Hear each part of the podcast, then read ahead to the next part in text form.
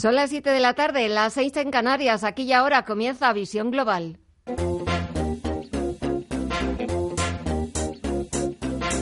En Radio Intereconomía, Visión Global, con Gema González.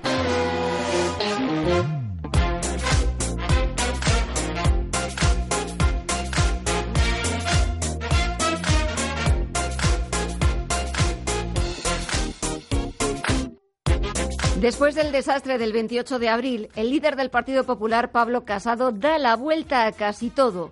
Los cambios en la campaña para las elecciones municipales, autonómicas y europeas del 26 de mayo respecto a las generales son claros, son más que evidentes. Y en esos cambios alcanzan también al papel que en esa campaña hacen o van a hacer los expresidentes del gobierno. José María Aznar estará fuera de España, no ha cerrado ningún acto. Y Mariano Rajoy ha participado este mismo viernes en el primer día de campaña acompañando a los populares en Zamora.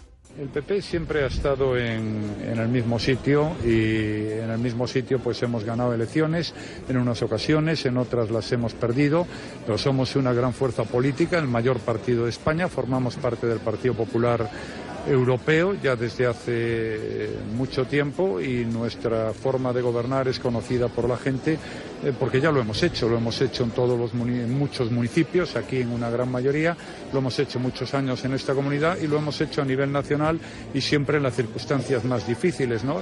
Con nuevas caras al frente de la campaña, el líder del Partido Popular solo va a repetir el mensaje de fondo del mes pasado al pedir la unidad del voto del centro derecha. Pablo Casado volverá a recorrer España con visitas a todas las comunidades autónomas, pero esta vez hablando de los asuntos que preocupan a sus candidatos y a sus votantes. Así viene la actualidad de este viernes 10 de mayo, mientras echamos un vistazo a lo que está pasando en la principal bolsa del mundo, donde todos los inversores solo tienen ojos para un valor. Es la compañía que debuta este viernes en la principal bolsa del mundo. Hablamos de Uber.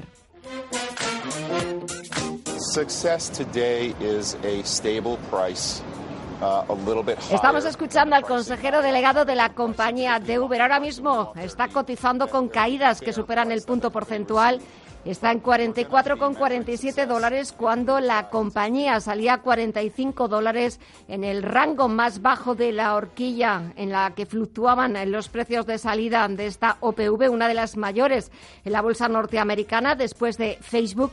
Y ese precio de salida de 45 dólares, ahora la compañía está por debajo, cotizando en 44,39. Supone una valoración de Uber en 82.400 millones de dólares, muy por debajo de las estimaciones iniciales que hablaban de una valoración en torno a los 100.000, 120.000 millones de dólares para Uber.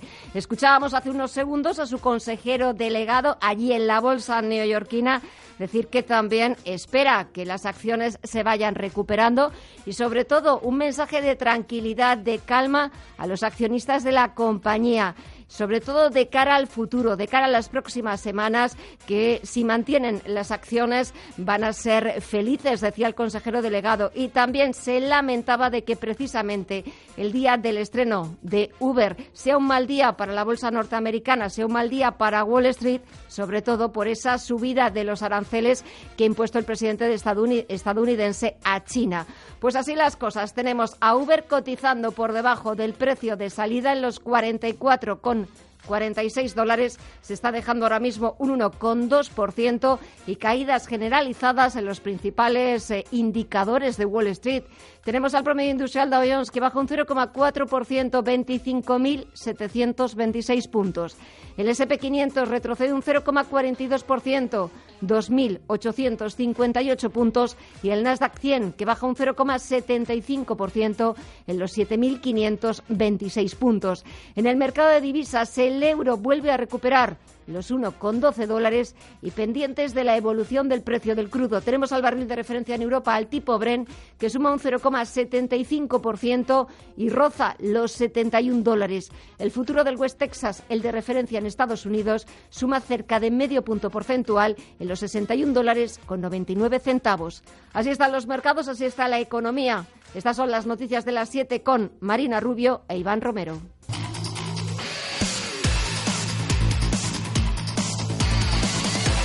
La campaña electoral de luto por la muerte de Alfredo Pérez Rubalcaba, Pedro Sánchez, Pablo Casado, Albert Rivera, Pablo Iglesias, los líderes políticos despiden al ex vicepresidente, un socialista que tenía el Estado en la cabeza. Gracias, Alfredo. Todos, eh, España y el PSOE estaremos siempre en deuda contigo, ha escrito en su cuenta de Twitter Sánchez para el líder del Partido Popular, un gran servidor público de la política española y el expresidente Mariano Rajoy también ha querido despedirse del veterano socialista. Fue un hombre de Estado, ha dicho de él, y un adversario digno de respeto y admiración. La capilla ardiente se instalará en el Congreso de los Diputados a partir de las ocho y media de la tarde, tal y como anunciaba el portavoz de la familia, Gregorio Martínez. Les informo que la capilla ardiente se realizará en el Congreso de los Diputados a partir de las 20-30 horas de esta tarde-noche. Eh, los detalles del conjunto de, de actividades que estarán relacionadas con, el sepelio, las iremos comunicando oportunamente a través de los servicios de prensa. Además de la capilla ardiente, el Partido Socialista ha preparado un libro de condolencias en su sede de Ferraz. Elena Valenciano. Una de las características de Alfredo es que era una persona con un enorme sentido del pudor, ¿no? Entonces yo creo que él no era en absoluto consciente de lo importante que él ha sido para la democracia española, de lo importante que ha sido para el Partido Socialista y de la cantidad de gente que le quería. Yo creo que no era consciente, ¿no? Entre tanto, Partido Popular, Más Madrid, Podemos, Izquierda Unida y Ciudadanos han cancelado este viernes sus actos de campaña. El PSOE los ha anulado hasta el domingo. Vox ha sido el único partido que sigue con sus actos de campaña y tampoco asistirán a la carpilla ardiente. Unas elecciones, las del 26 de mayo, que los partidos afrontan como una segunda vuelta de las generales. Unos buscan recuperar posiciones y otros ganar más. Y en ese caso, el del Partido Socialista, revalidar el respaldo de hace dos semanas. Además, la correlación de fuerzas que salga del 26 de mayo condicionará las negociaciones para formar gobierno en la Moncloa. El expresidente Mariano Rajoy ha acompañado a los candidatos populares de Zamora e insiste en que el objetivo del Partido Popular tiene que ser ganar. El, PP está ahora en el futuro, se lo hemos escuchado al presidente de nuestro partido. Bueno, estas son unas elecciones distintas. Durante los años anteriores las habíamos ganado, no se gana siempre. En democracia siempre se producen cambios en las instituciones y el objetivo nuestro ahora es tener los mejores resultados posibles y aquí ganar sobre los encuentros que ha mantenido esta semana Pedro Sánchez con los líderes del Partido Popular, Ciudadanos y Podemos, la ministra portavoz Isabel Celá asegura que han sido muy positivos. En una labor de prospección necesaria, de tanteo y que además ha dado resultados muy positivos en el sentido de, relaciones, de recuperar relaciones institucionales que han sido cordiales, afables y que mm, apuntan, orientan hacia eh, una mejora de las relaciones políticas que ya se venía necesitando en el país. Por primera vez desde octubre de 2017, cuando se celebró el referéndum, los ciudadanos contrarios a la independencia de Cataluña superan a los favorables a la secesión, según el CIS catalán. El porcentaje de personas contrarias a un Estado catalán independiente es del 48,6% frente al 47,2% que sí apoyaría la secesión. Se trata de un empate técnico, pero también la demostración de un cambio de tendencia entre los ciudadanos. Desde octubre de 2017, la independencia siempre había sido la opción vencedora con diferencias de hasta siete puntos en su momento de mayor auge. Jordi Arguelagué es el director del CIS catalán. no creen que el gobierno español haga una oferta que sea aceptable por la mayoría.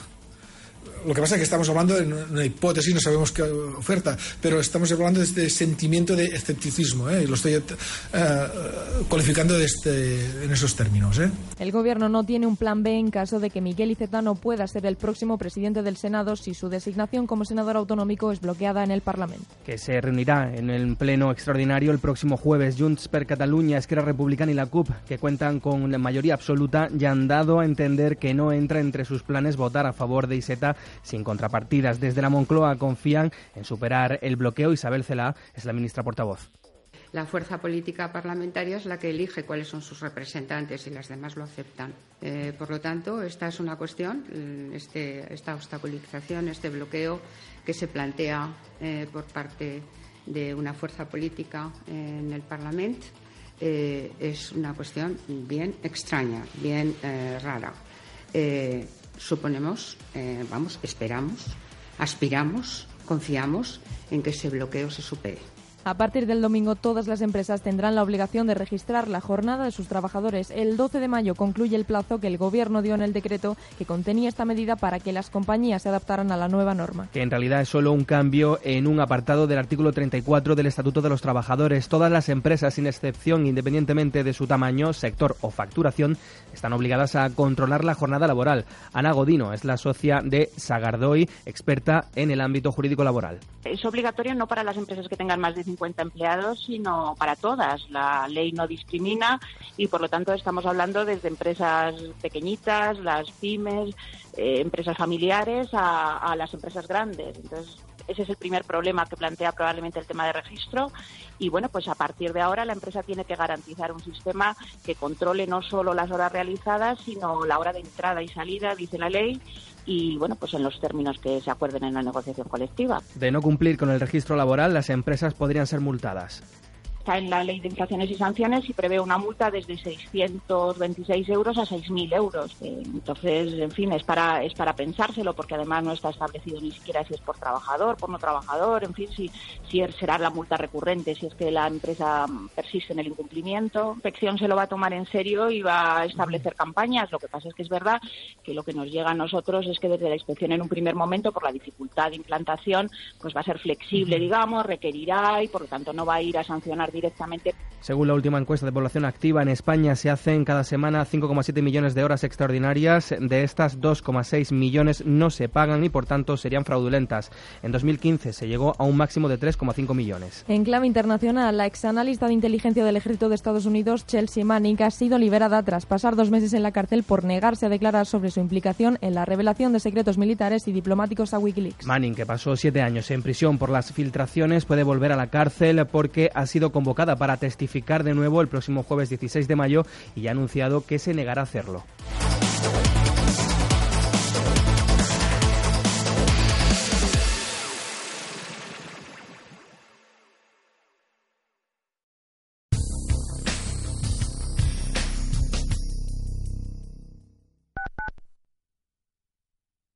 Intereconomía. Finanbest.com. Ya nos conoces desde hace unos años. Invertimos tu dinero en los mejores fondos del mundo con muy bajos costes y diversificación global. Según Expansión, nuestras carteras líderes en rentabilidad en España. ¿Hasta cuándo vas a esperar? Rentabilidades pasadas no garantizan rentabilidades futuras. Finanbest.com. Control Dental Europeo. Disfruta de tu sonrisa con nuestros implantes basales de carga inmediata, sin necesidad de injertos de hueso, incluso para pacientes con gran pérdida ósea. En Control Dental Europeo disfrutarás de tu prótesis fija definitiva al cabo de una a tres semanas, dependiendo del número de piezas a sustituir. Consulta diagnóstica gratuita. No esperes más. Control Dental Europeo. 91 575 3404. 30 años creando sonrisas. Ecogestiona, el primer programa de economía y medio ambiente. Conoce cómo las empresas integran la sostenibilidad en sus modelos de negocio y consiguen ser rentables cuidando de nuestro entorno. Todos los viernes de dos y media a tres y media de la tarde. Presentado por Javier Martínez. Ecogestiona. Sí, tú. ¿Eres de los que escucha entre tú y yo lo que tú quieras? Dicen de vosotros que no entendéis de límites, que la economía con Diego Martialay no tiene barreras y que con Jacobo Parajes cada sábado tocáis el cielo. Sinceramente, enhorabuena, eres realmente inconformista. Y tú que todavía no lo conoces, toma nota. Entre tú y yo, lo que tú quieras, con Paula Pérez Salazar. Una manera desenfadada de pasar los sábados a las 2 de la tarde en Radio Intereconomía. Los mercados financieros, las bolsas más importantes, la información más clara, más precisa. Esto es Intereconomía.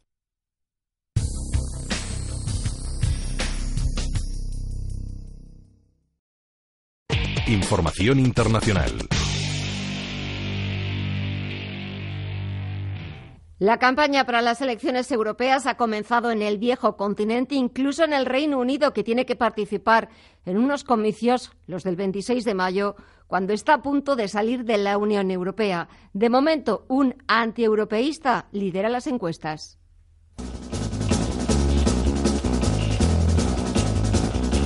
Los británicos están llamados a las urnas el próximo 23 de mayo, tres días antes que los españoles tendrán que elegir a 73 representantes en la Eurocámara, a pesar de que no quieren estar ni en esa ni en ninguna otra institución de la Unión Europea. Desde el Ejecutivo británico lamentan el sinsentido electoral y la Premier Theresa May pone un ejemplo futbolístico para salir del paso. Para May, la victoria del Liverpool sobre el Barcelona demuestra que cuando todo el mundo cree que se ha acabado que tu oponente europeo te va a ganar, se puede asegurar el éxito si todos nos unimos. La fecha límite fijada por los 27 para el divorcio es el próximo 31 de octubre. Downing Street confía en que con las vacaciones de verano de por medio, el Parlamento Westminster consiga llegar a un consenso y los diputados británicos no tengan que tomar posesión de su cargo. Pero nadie garantiza, ni en Londres ni en Bruselas, que se vaya a evitar la investidura. Los conservadores afrontan la campaña a las europeas después del batacazo en las municipales de Inglaterra, Gales e Irlanda del Norte. Quieren dejar claro que ellos son los únicos que pueden asegurar una salida efectiva del club comunitario. El objetivo es evitar la huida de votos al partido del Brexit de Nigel Farage, que lidera todas las encuestas con 30 diputados frente a los 13 de los Tories. Entre tanto, los laboristas hablan ya de un segundo referéndum. Su líder, Jeremy Corbyn, critica la falta de flexibilidad del Ejecutivo de May y afirma que el país no puede permitirse ni un mal acuerdo ni un Brexit desordenado. Por eso, afirma, los laboristas contemplamos la opción de una votación pública al respecto. Es una postura intermedia que según los sondeos quedaría en segundo lugar con 20 diputados. Los que sí lograrían remontar prácticamente de la nada son los partidos por la permanencia en la Unión Europea, los liberales demócratas y los verdes, con 10 y 9 diputados respectivamente. Con estos datos en la mano, este mismo viernes el presidente del Consejo Europeo, Donald Tusk, ha afirmado en una entrevista que hay un 30% de posibilidades de que el Brexit no se produzca nunca.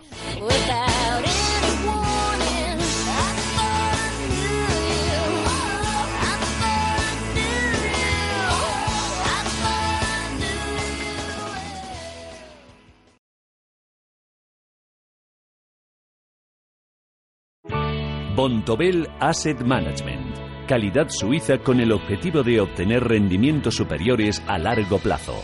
En Bontobel Asset Management siempre estamos a la vanguardia de las inversiones activas en bonos y acciones. Para más información, entre en nuestra página web bontobel.com barra am. Bontobel Asset Management, su especialista global en fondos de inversión.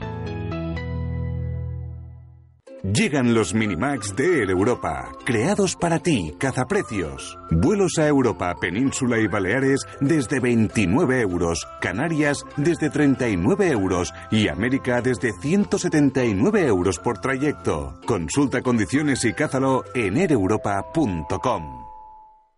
Apúntate ya a la carrera solidaria organizada por el Colegio Aquila de Parla en beneficio de la asociación Síndrome Phelan-McDermid el próximo día 18 de mayo a las 10 y media de la mañana. Además tendremos carrera infantil y un masterclass de zumba. Compra ya tu dorsal en dorsalchip.es y conviértete en un héroe para estos niños.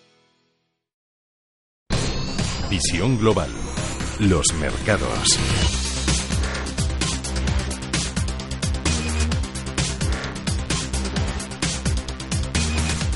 Echamos un vistazo a la principal bolsa del mundo, le tomamos de nuevo el pulso al parque norteamericano. Allí continúan las eh, caídas en una sesión, la de este viernes, y en una bolsa la norteamericana que va camino de cerrar su semana más negativa del año por el rebrote de las tensiones comerciales entre Estados Unidos y China.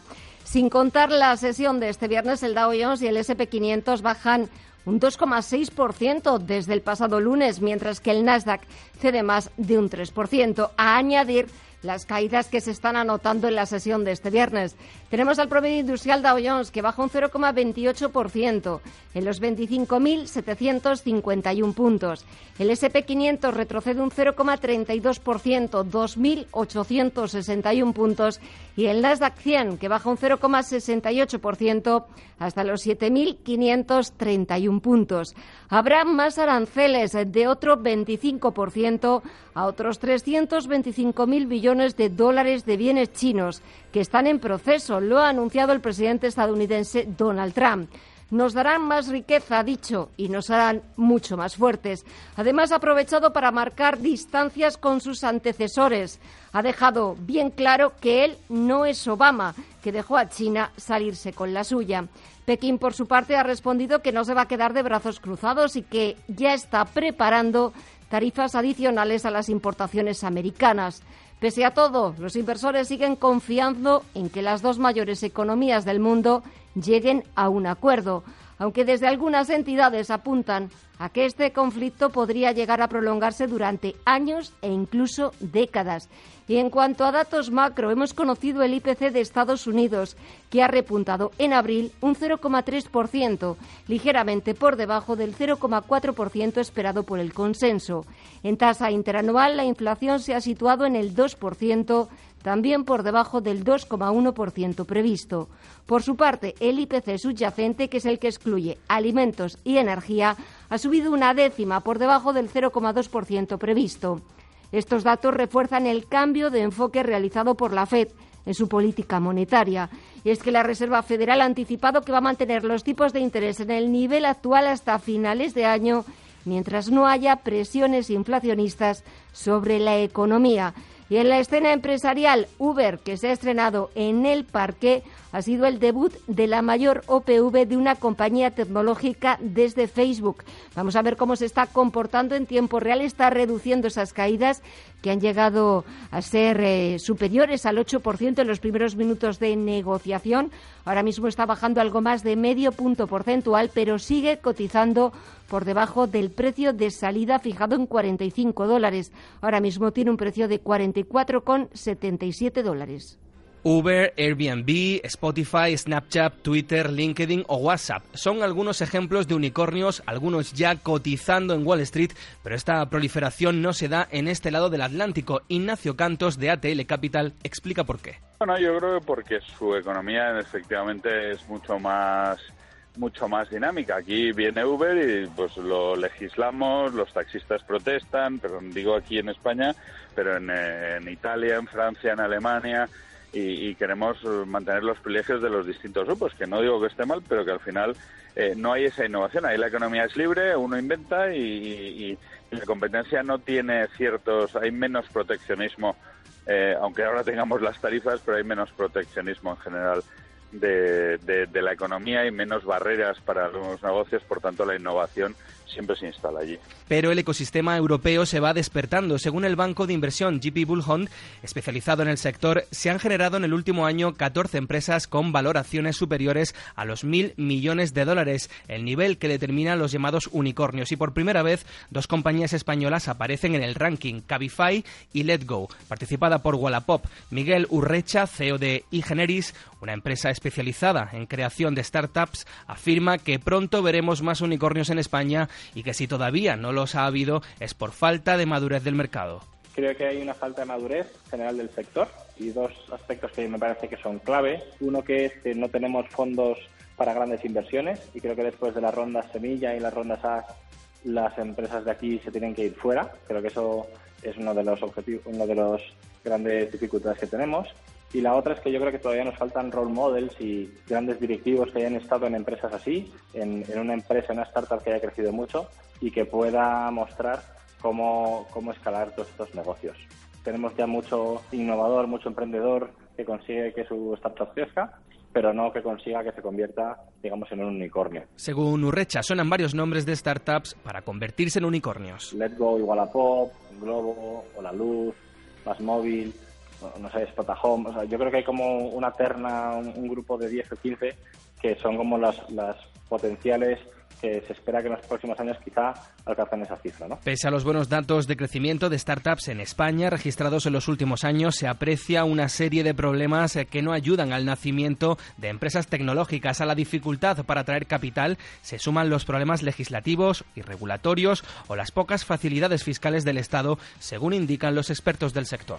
Y de vuelta a las principales bolsas europeas, el IBEX 35 consigue finalmente este viernes y por fin poner eh, punto final a una racha de caídas consecutivas en lo que llevamos de semana. Este viernes ha recuperado los 9.100 puntos, pero el balance semanal es negativo. Se deja un 3,1% en estos últimos cinco días en la que ha sido su peor semana del año. Las utilities han vuelto a ser este viernes el principal refugio de los inversores. Los detalles de la sesión con Javier García Viviani. El IBEX 35 sale de mínimos de febrero, corta su racha bajista, aunque las caídas en Acciona y las dudas que ha habido sobre Telefónica tras sus resultados llegaron a poner en peligro el rebote. Ha sido finalmente ese del 0,25% para el IBEX. Termina en los 9.117 puntos. Lejos de las subidas que hemos visto en el DAX alemán, allí han sido del 0,71%. Melia, CIA Automotive, ENCE han sido los mejores valores en el índice selectivo, ganan más de un 2%. También Endesa, Mediaset y Enagas en rojo terminan 13 valores, acción abajo un 3%, cede un 2,6 ArcelorMittal, Telefónica, que ha rendido cuentas, retrocede un 0,17%. Y el signo más favorable que trasladan hoy los mercados enfría la búsqueda de refugio en la deuda pública.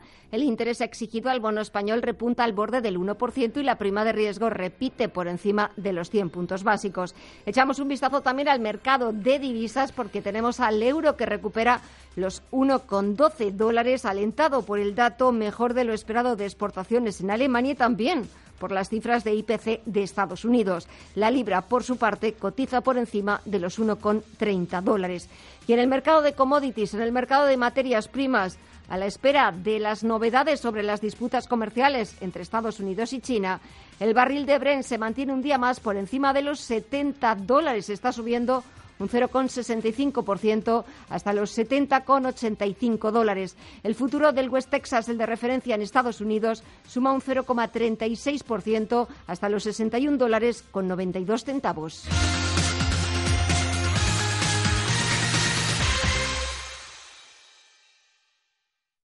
Invertir en bolsa no es un juego, por eso nuestra recomendación es que no siga invirtiendo sin aprender o su dinero irá a parar a manos de quien sí sabe hacerlo. Tenga en cuenta que por el dinero que usted puede perder en la próxima inversión que realice sin los conocimientos necesarios, en CML Bolsa le enseñaremos a invertir profesionalmente. Aprender a invertir en CML Bolsa será su mejor inversión.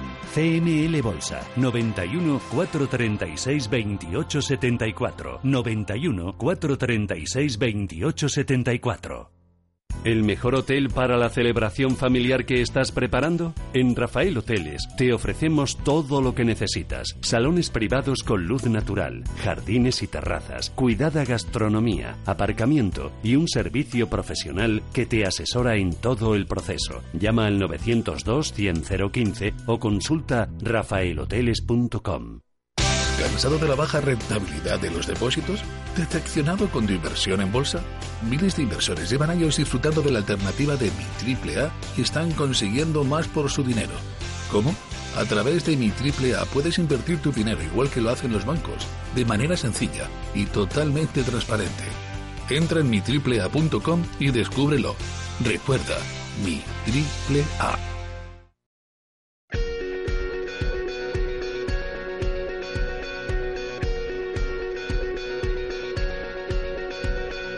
En Radio Intereconomía, Visión Global, con Gema González.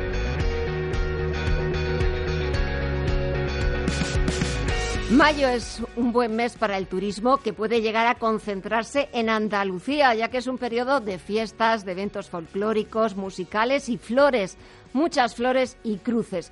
En los próximos minutos les vamos a proponer cinco auténticos planazos por la comunidad andaluza de la mano de Hoteles Center. Y para ello saludamos a Ángel López, que es el responsable de marketing de Hoteles Center. Ángel, muy buenas tardes. Hola, buenas tardes, Gemma, ¿qué tal? Muy bien, bueno, la verdad es que Andalucía no merece ninguna excusa para visitarla en cualquier mes del año, ¿verdad? Efectivamente, cualquier año, cualquier mes es bueno para, para visitar esta comunidad. Pero sobre todo, ahora en mayo eh, hay como cinco razones de peso, cinco razones importantes, cinco auténticos planazos que ofrece la comunidad y en la que también estáis vosotros presentes a través también de una oferta de alojamiento y desayuno en los establecimientos de la cadena. A ver, Ángel, vamos plan por plan. A ver, ¿por cuál empezamos? ¿Por los patios de Córdoba, por ejemplo? Por ejemplo, es un buen plan para empezar este mes. Eh, realmente eh, es un mes en el que se conjuga varios factores, como son este tipo de, eventos, este tipo de fiestas que animan a la gente a visitar eh, la región y además se, viene a ser un mes donde la temperatura hace que disfrutar de Andalucía sea un bien completo. Eh, hoteles Center eh, ofrece con sus hoteles y sus ubicaciones que ese plan se complete y, lo haga una experiencia 360 grados, digamos. Entonces, eh, digamos que si empezamos por algún lado, estamos, como bien dices, por los patios de Córdoba, que mejor forma de conocer el, Andalucía y conocer el interior de Andalucía como esas flores que nos vienen a, llevar a un mes lleno de flores, lleno de color y lleno de olores que también nos van a llevar a completar esa experiencia de la que hablaba. Además, eh, y no perdernos el ambientazo que se vive en el centro de la ciudad y sobre todo esas vistas maravillosas de esos patios eh, engalanados eh, de forma absolutamente maravillosa. Sí, tenemos la suerte de tener una ciudad, o estar en una ciudad como la de Córdoba, que es una ciudad muy viva, tiene un centro muy vivo, y, en este mes contiene una cantidad de oferta cultural muy amplia. Eh, además que se completa con los, con los patios, pues lo hacen ser especialmente atractiva. También es atractivo, nos vamos a otra ciudad, a Granada, porque podemos apurar los últimos días en los que la estación de Sierra Nevada va a estar abierta. También es un planazo. Sí, hasta este, este año hemos tenido la suerte de tener abierta la estación de Sierra Nevada hasta principios, hasta los primeros días de este mes y la verdad que poder disfrutar con esta temperatura en este entorno una sierra y la nieve y del esquí o del snowboard, la verdad que creo que es un privilegio que tenemos que valorar y que desde la misma ciudad de Granada podemos acercarnos porque está muy cerquita y se puede disfrutar bien de, la nieve, que por suerte, por las últimas nevadas, hemos tenido con una buena calidad hasta final de la temporada. Y si no hubiera nieve, también es maravilloso subir a Sierra Nevada y ver desde allí las vistas. Además, el Hotel Andalucía Center está a solo 15 minutos del centro de la ciudad, es decir, que no hay ninguna excusa. Sí, tanto el Hotel Andalucía Center como el Hotel Granada Center nos da la posibilidad de vivir la ciudad de Granada, porque estamos muy cerca o estamos a pie perfectamente de cualquier ítem principal de la ciudad y también nos da la posibilidad de desplazarnos para visitar eh, Sierra Nevada o bien para bajar y disfrutar de la playa. Y ya que estamos en Granada, ese festival maravilloso de las Cruces de Granada, otro festival de colores, de primavera, absolutamente espectacular y maravilloso. Sí, en Granada se vive con un especial sentimiento esta fiesta y es que Mm, al igual que decía que Córdoba tiene una calle y un centro muy vivo, en Granada este día es mm, especialmente recomendable salir a la calle, escuchar la música, hablar con la gente y disfrutar de, sus cruces, de sus flores. Que, nos proponen con, las cruces de Granada. Además, porque eh, ningún barrio de la ciudad eh, eh, deja de sucumbir a esta tradición tan bonita que ha sobrevivido, si no me equivoco, a casi 100 años de historia. Sí, y que sigue muy viva y que además eh, esperamos que siga por mucho tiempo porque la verdad que los que la hemos disfrutado sabemos que es una fiesta con la que puedes vivir la esencia de, de la ciudad y conocer muchas cosas bonitas que además de las de las partes monumentales y culturales de, aquí de Granada. Además en Granada, Hoteles Center, tenéis el Andalucía Center y luego tenéis también el Hotel Granada Center que está a pocos minutos del centro de la ciudad. Efectivamente, ambos hoteles eh, nos dan las posibilidades de conocer la ciudad eh, de una forma muy amena, muy rápida, ya que andando desde ambos hoteles puedes llegar al centro y puedes llegar a cualquiera una de estas cruces que, no, que yo animo de verdad a que vengan y, disfruten. Y de las eh, cruces, los patios, eh, todavía esa nieve en Sierra Nevada, nos vamos a Sevilla, a la feria, a Las Palmas, los caballos y los lunares.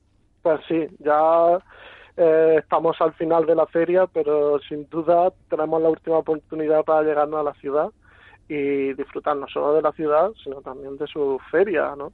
Es muy conocida y seguramente eh, tengamos muchas cosas que conocer de la feria y de conocer de, la cultura de, la feria de abril, que este año pues, no, ha venido en mayo, ¿no?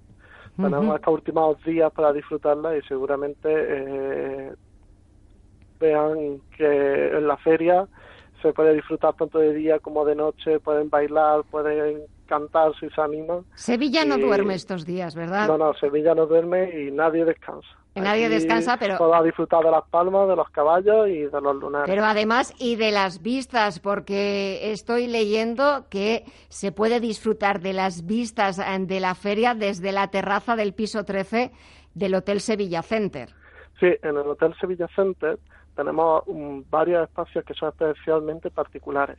Tenemos una terraza con unas vistas panorámicas de la ciudad muy bonitas y donde seguramente pues no solo este mes sino durante todo el verano cuando cae la noche se puede disfrutar pues también de una buena mesa que en Andalucía también se viene a comer muy bien y seguramente en el Hotel Sevilla Center vayan a encontrar una fiesta gastronómica que les sorprenda y que les lleve a decir mm, Andalucía más que sol. Aquí se puede disfrutar de una gran comida, de unos grandes platos. Y aparte también, si el tiempo acompaña, que va a acompañar, porque vamos a tener temperaturas casi más propias de un mes de agosto, ¿por qué no aprovechar que estamos en Sevilla, que vamos de feria con las palmas, los caballos, e irnos a la playa? Exactamente, ¿por qué no? Ambos, desde tanto desde Sevilla como desde Granada, podemos llegar a las playas de Andalucía en torno a la hora y por qué no acercarnos para empezar a coger ese moreno tan ansiado, ¿no? Eh, además es que eh, cualquier playa, la costa de Huelva, está a poquito más de una hora en coche, es decir, nada, muy cerquita. A, poco más de una hora pueden estar en Matalascañas y pueden disfrutar de, de unas playas eh, espectaculares. Cada uno de los planes son auténticos planazos, eh, propuestas absolutamente fabulosas para poder disfrutar de la comunidad andaluza, pero sobre todo ahora en este mes de mayo que es especial en, en Andalucía, en Córdoba por los patios, en Granada por las cruces, Sevilla por su feria, las playas. Pero, ¿cuál es la propuesta, Ángel, de Hoteles Center para todos estos planes? Pues la propuesta yo recomendaría que si tuvieran tiempo y la posibilidad, que hicieran un tour por toda Andalucía. Eh, que no se priven de disfrutar de Granada, de disfrutar de Córdoba o disfrutar de Sevilla. Evidentemente con nosotros, con los del porque seguramente se lleven una experiencia que quieran repetir año tras año y si el tiempo de mayo o bien sea el mes que sea, que seguro que será bienvenida. Y ya para terminar, Ángel, eh, háblanos un poquito más de Hoteles Center. ¿Quiénes sois? ¿Cuánto tiempo lleváis en este negocio hotelero? Y también, que no sé si eh, a lo mejor me anticipo, pero eh, creo que estáis a punto de también de abrir dos nuevos establecimientos de gran calado en Córdoba y en Sevilla.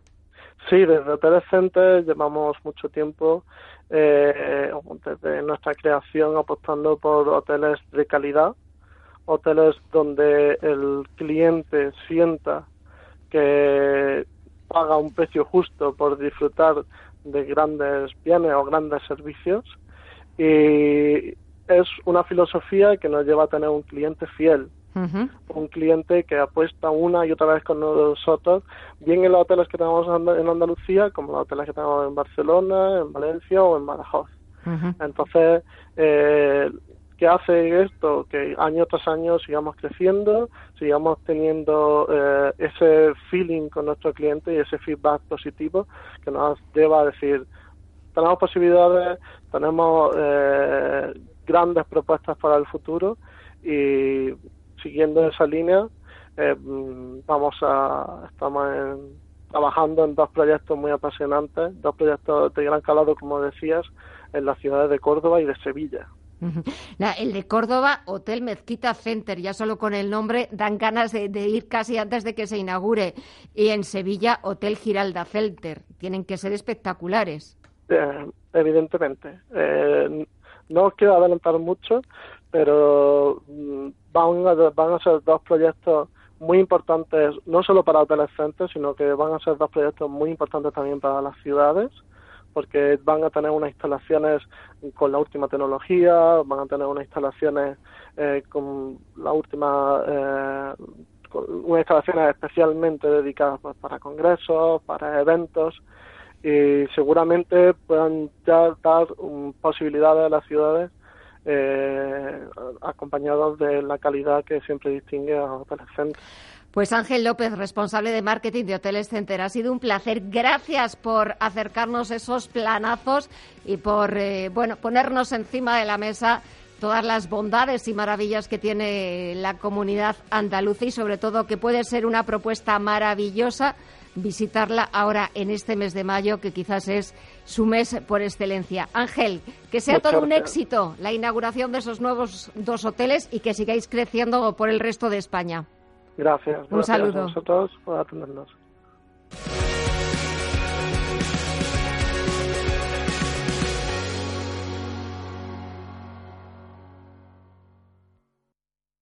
Los viernes a las 10 de la noche tienes una cita con otro gato, el gato gourmet Andrés Sánchez Magro presenta una guía semanal gastronómica, enológica, de restaurantes, literaria, musical, con todos aquellos ingredientes necesarios para cocinar la buena vida. El Gato Gourmet, los viernes a las 10 de la noche aquí, en Radio Intereconomía.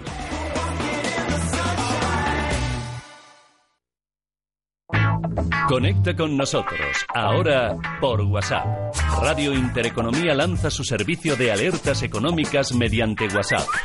Envía las palabras Radio Intereconomía al 609 2247 16 y recibe gratis en tu móvil la última hora de la mejor información económica y bursátil. Radio Intereconomía, más expertos que nunca. En Radio Intereconomía, Visión Global, con Gema González. Y de los cinco planazos, de las cinco razones de peso para visitar Andalucía este mes de mayo, a la nueva ley de registros de horarios o ley de las horas extra que entra en vigor a partir de este próximo domingo. La nueva norma obliga a las empresas a controlar el horario de sus empleados. De no hacerlo, se arriesgan a multas de más de 6.000 euros. Con esta ley, el Gobierno pretende acabar, entre otras cosas, con el abuso que cometen algunas empresas al no pagar las horas extraordinarias. La ley es cierto que no está exenta de polémica, porque el mundo empresarial considera que es una nueva traba a la actividad, sobre todo para las pequeñas y medianas empresas, para las pymes y también para los autónomos, sin contar el sobrecoste que implica la reclamación del pago de esas horas extra. En el otro bando, en el de los sindicatos, Comisiones Obreras asegura que en España se realizan tres millones de horas extra a la semana que no se pagan, ni con dinero ni con tiempo de descanso. Lo cuenta Mireya Calderón. Este 12 de mayo será el plazo máximo para que todas las empresas, independientemente de su tamaño, se adapten a la nueva normativa del registro de horario laboral publicada en el BOE el pasado 12 de marzo. A partir de esa fecha, todos los trabajadores en España deberán fichar a la entrada y a la salida de su puesto. Además, todas las empresas españolas tendrán la obligación de guardar estos registros durante al menos cuatro años, estando a disposición tanto para cualquier empleado que lo solicite como para los sindicatos, teniendo estos últimos la oportunidad de saber las horas extras mensuales realizadas por los trabajadores de cada empresa. La Inspección de Trabajo y Seguridad Social podrá intervenir en una empresa en concreto en el caso que se incumpla esta nueva norma, pudiendo deparar en sanciones económicas. Dependiendo del caso, estas sanciones pueden variar. Las leves que penalizarían la falta de información requeridas irían desde 60 a 625 euros. La sanción de irregularidades en los horarios pactados entre empresa y empleado, además de la falta de esos registros y la inexistencia de un cómputo de horas extra, conllevaría una multa de 625 hasta los 6.250 euros. Y las infracciones muy graves, las cuales penalizarían casos extremos, serían sancionadas con montos de 6.250 euros en adelante. Principalmente, esta nueva norma está creada para ponerle fin a esas horas extras sin cobrar, pero será un arma de doble filo, ya que este registro implicará un mayor control por parte de las empresas para con sus trabajadores. Los objetivos de esta nueva ley nos los cuenta Víctor Fermosel, profesor del EAE e Business School. Como siempre, el objetivo político es eh, que los trabajadores vean o intenten ver que esto es beneficioso para ellos y, y buscar el voto masivo en las urnas, sin pararse a pensar en que a lo mejor no era tan bueno lo que estaban haciendo. Con lo cual, creo que es una medida que se ha hecho en pro del trabajador, pero no se ha tenido en cuenta las consecuencias que tiene. Como siempre, la improvisación trae problemas y este creo que es un caso más de improvisación En este sentido de no tener en cuenta a los empresarios a la hora de aprobar leyes, Francisco Aranda, vicepresidente portavoz de CEIM, y José Luis Perea, secretario general de ATA, nos contaban sus puntos de vista. El registro horario colisiona con la nueva eh, economía globalizada, flexible y que se tiene que adaptar a las necesidades cambiantes de los consumidores. Es una economía donde muchos empleados ya trabajan por objetivos, es decir, sin control de presencia ni de ausencia. Además, esta medida no atiende a la creciente implantación del, del teletrabajo, donde la cultura empresarial que prima es precisamente la de la confianza y no la del control, y tampoco tiene en cuenta, por ejemplo, a empresas que trabajan con equipos internacionales y, por último, atacar la distribución irregular de la jornada, que es una herramienta fundamental para favorecer la conciliación. Para los autónomos en concreto lo que supone es una nueva traba administrativa. Yo no creo que sea eficaz en nuestro colectivo y yo creo que es incrementar el problema burocrático. Mucho más cuando tenemos trabajadores que están desplazándose en furgoneta, que muchas veces no pasan ni siquiera por la empresa, cuando trabajamos muchas veces también con objetivos, hay que entregar un proyecto en determinada fecha y se flexibiliza la posibilidad de trabajar tanto desde casa como eh, desde la oficina. Por tanto, yo este tipo de burocracia lo entiendo bien para grandes empresas, para bancos, para funcionarios, pero para el trabajo autónomo me parece que no tiene mucho sentido. Dificultades y trabas, como nos contaban, sobre todo a la hora de llevarlo a cabo. Y si hablamos de sectores, el financiero, las actividades profesionales y la enseñanza, Mirella, son donde menos se cobran esas horas extra. Cada semana se realizan 6,45 millones de horas extra y el 43,8% de ellas se quedan sin remunerar, por lo que esta medida sería una fuerte sacudida para el mercado laboral, sobre todo porque puede suponer un gasto millonario en reclamaciones de hora extra sin pagar, por lo que esto favorecería, según Fermosel, al trabajador. Pues en principio podríamos pensar, y lo que es evidente es que favorece al trabajador. Hay que entender que se hacen muchas horas extraordinarias en España y que el 48% de los trabajadores hacen estas horas extras que no se le abonan y que no se cotiza por ellas y resultaría un perjuicio general, ¿no? También tiene la otra visión, ¿no? Y es que el empresario va a poder demostrar claramente cuáles son las horas que hacen sus trabajadores. No es de extrañar que en sectores un poco más complicados, como puede ser el propio de la hostelería, pues esto estos registros, pues habrá que ver cómo se realizan. A pesar de esta opinión, para Perea, en el caso de los autónomos, esto no es así. No favorece a ninguno de los dos en nuestro colectivo. Y en el caso de los empresarios, bueno, pues el empresario autónomo se enfrenta a las mismas sanciones que eh, se enfrenta a cualquier tipo de empresa. Van desde los 600 a los 6.000 euros. Por tanto, yo creo que es un nuevo invento burocrático que al final lo que va a hacer es complicarnos un poco más la vida. Las empresas con la nueva norma se verían obligadas a pagar 18,35 millones de jornadas de trabajo completas más cada año, siendo las actividades financieras, los seguros, la educación, las actividades profesionales, científicas y técnicas y las inmobiliarias las más perjudicadas en este sentido. El sector industria es donde más horas extras se realizan, un total de 1,1 millones de horas a la semana seguida del comercio y la hostelería. Pero también es uno de los sectores donde más se acaban pagando 7 de cada 10. El sector financiero y de seguros son los más castigados. Casi el 10% de los trabajadores confiesan haber hecho horas extras en la semana según la encuesta de población activa. De estas horas, más del 83% se quedan sin ser remuneradas. Muy cerca está el sector educativo, donde casi el 82% de las horas se dejan sin abonar. El 77,3% de horas extras sin pagar es lo que soportan las actividades profesionales, científicas y técnicas. Y en el último lugar estaría el sector de la construcción y la agricultura con el 33% de horas sin ser reconocidas. Ya no hay excusas. Todas las empresas deberán disponer desde el domingo de un sistema de control para regular la jornada laboral de sus empleados, el horario de entrada y el de salida. Como hemos dicho, el nuevo redactado artículo 34 del Estatuto de los Trabajadores exigirá a partir del próximo lunes que todas las empresas registren día a día la jornada realizada por su plantilla, lo que implica que todas las empresas cuenten con un sistema de registro. Este será de libre elección para la empresa, siempre que el método garantice la fiabilidad e invariabilidad de los datos y refleje la hora de inicio y finalización de la jornada.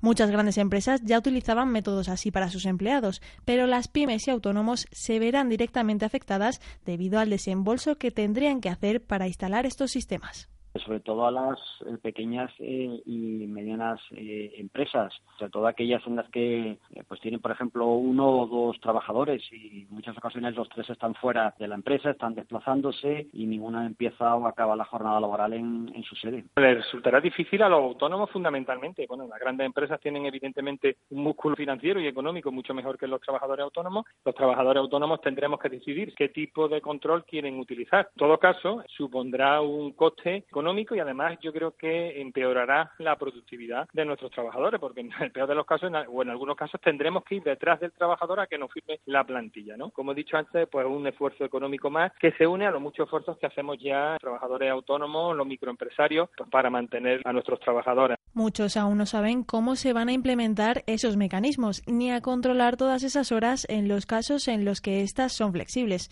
En todo caso, la intención de la ley es buena, pero deja más preguntas que respuestas y soluciones.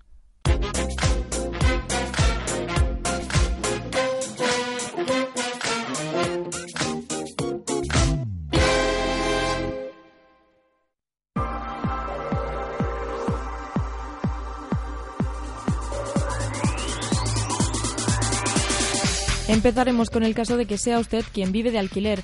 Todos aquellos que firmaron un contrato de arrendamiento a partir de 2015 no podrán deducir. Los anteriores ese año sí tendrán una deducción del 10,05%. Si tiene alquilada su vivienda habitual, está obligado a declarar el alquiler de su inmueble. Tienen que llevar cuidado con esto porque Hacienda ha intensificado su vigilancia sobre los arrendadores. Debe dejar constancia de todos los ingresos obtenidos con la resta de los gastos deducibles. Podrá aplicar una reducción del 60% sobre el rendimiento neto. Si tiene alquilada una vivienda turística, deberá prestar atención a la diferenciación entre el periodo de alquiler de la casa y el tiempo en el que ha estado a su disposición. Como es una segunda vivienda, es una renta imputable que se calcula aplicando un porcentaje del 1,1%. Si usted ha comprado una casa, recuerde que no tiene derecho a desgravar desde 2013. Los que lo hicieron antes de esa fecha pueden deducirse el 15% de las cantidades aportadas mediante el préstamo a lo largo de todo el año. Si la compra y la declaración es en pareja, la cantidad a devolver se doblará. Por último, si ha vendido una casa, está exento de tributar la ganancia patrimonial obtenida, pero cuidado solo en el caso de que el rendimiento se invierta en la compra de una vivienda habitual en un plazo máximo de dos años.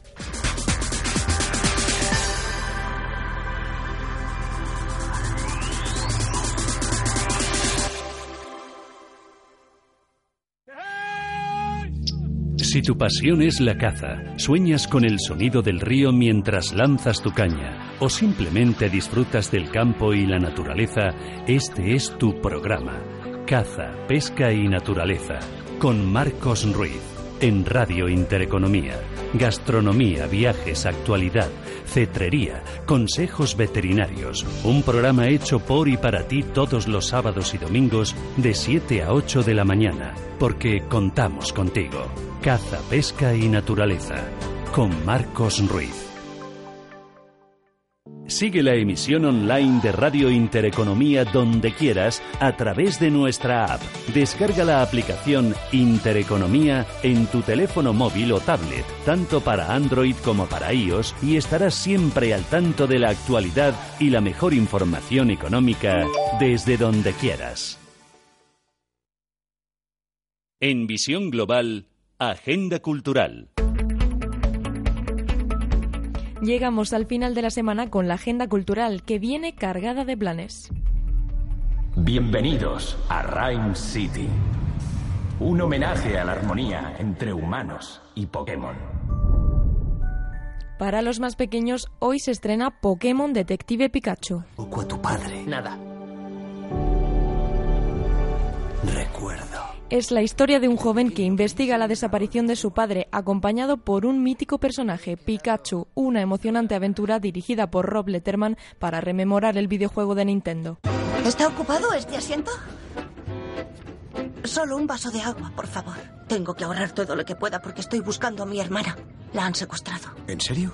Para un público más mayor, hoy también se estrena Timadoras Compulsivas, una comedia dirigida por Chris Addison y Anne Dudley y protagonizada por Rebel Wilson y Anne Hathaway. Quiero un club sándwich y unas patatas fritas y dos pedazos de tarta. ¿Quiere tarta?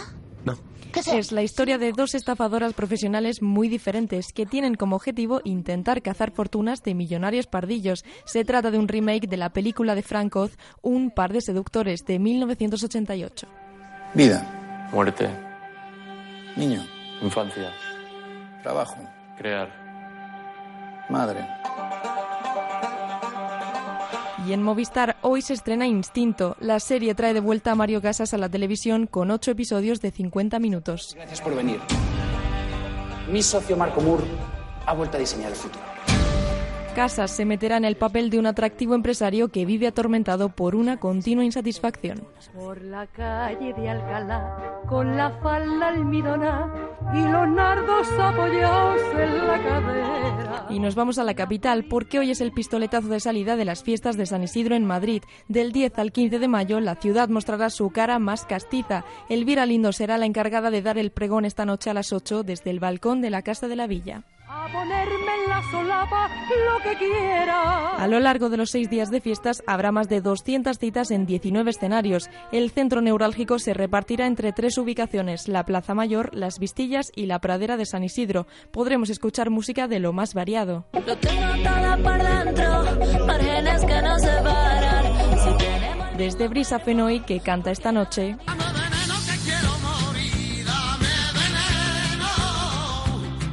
hasta los chunguitos, que actuarán el domingo.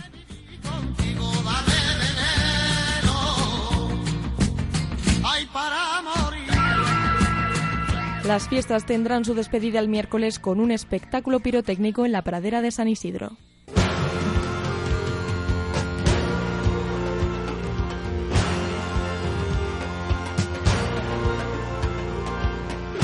Acabamos aquí en Madrid porque los fans de Pink Floyd tienen una cita en IFEMA para una exhibición en la que sumergirse en el universo psicodélico de una de las bandas más importantes de la historia de la música. The Pink Floyd Exhibition conecta música, arte, diseño y coleccionismo, con más de 350 piezas recopiladas a lo largo de cinco décadas.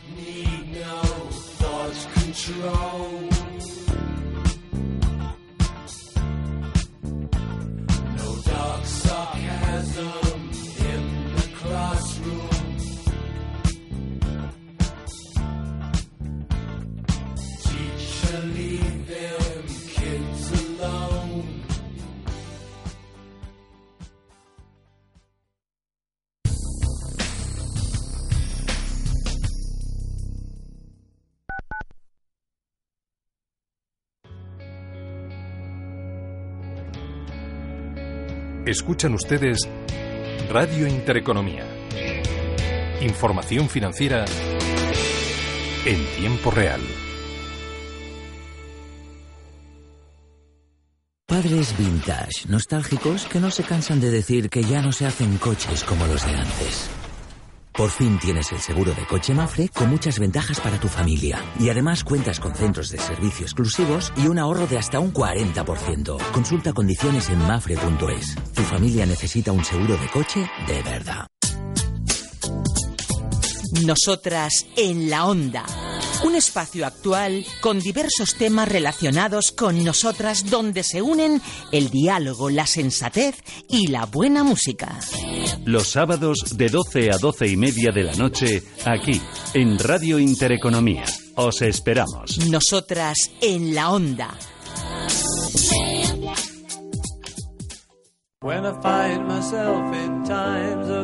En Radio Intereconomía, los domingos, de 8 a 9 y media de la mañana, Inolvidables, las canciones de tu vida, con Rocío Gómez Tortosa.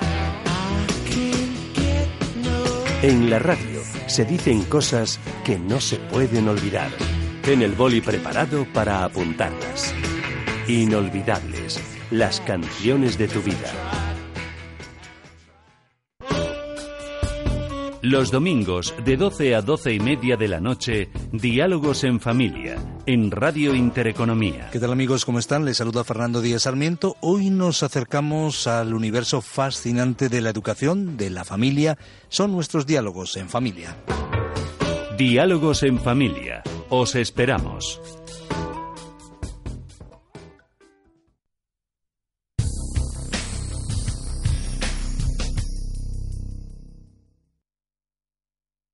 Radio Intereconomía. Te mostramos la economía en estado puro.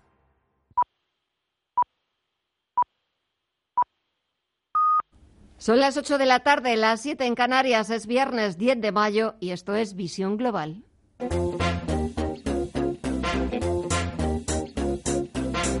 En Radio Intereconomía, Visión Global, con Gema González.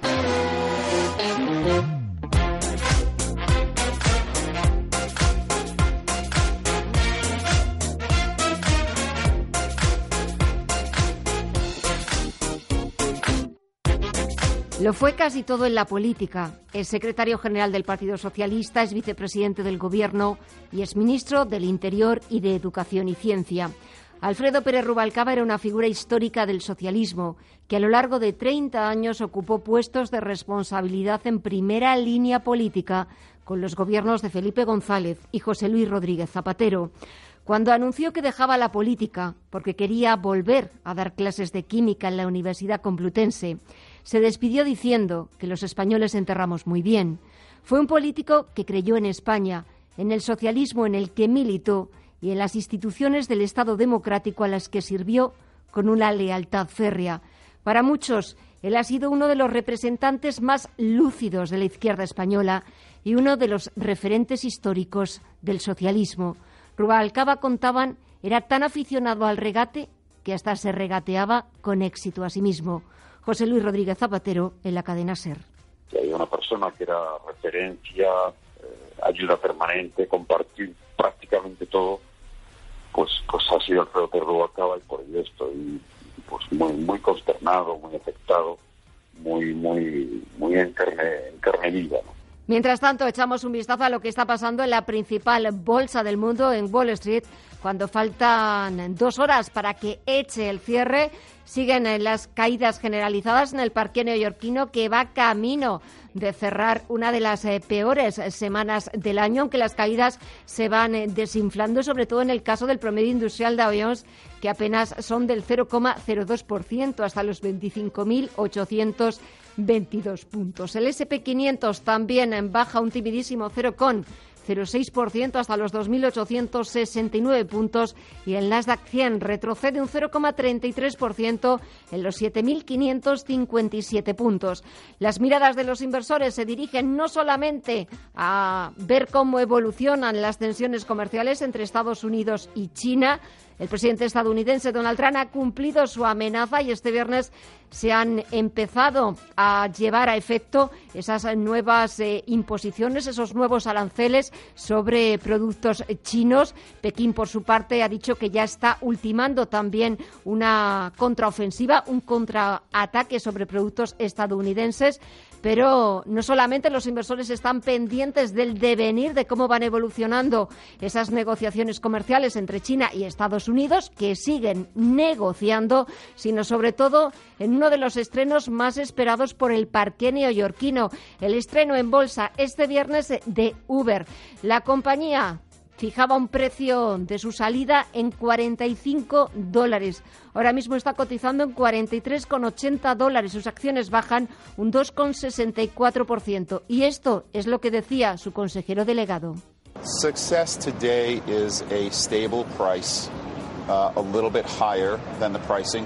Fuertes caídas las que estamos viendo en la bolsa norteamericana, en la cotización de Uber y su consejero delegado se lamentaba de que precisamente el día que hubieran escogido para su estreno en el parque este viernes haya sido un mal día para la bolsa norteamericana, sobre todo por ese rebrote de las tensiones comerciales entre Estados Unidos y China. En los mercados de divisas tenemos al euro que vuelve a recuperar los 1,12 dólares y en el mercado de materias primas tenemos al barril de referencia en Europa, el tipo Bren, subiendo un 0,37% en los 70 dólares con 65 centavos y el futuro del West Texas, el de referencia en Estados Unidos, se ha dado la vuelta está ahora mismo cayendo un 0,03% hasta los 61 dólares con 66 centavos.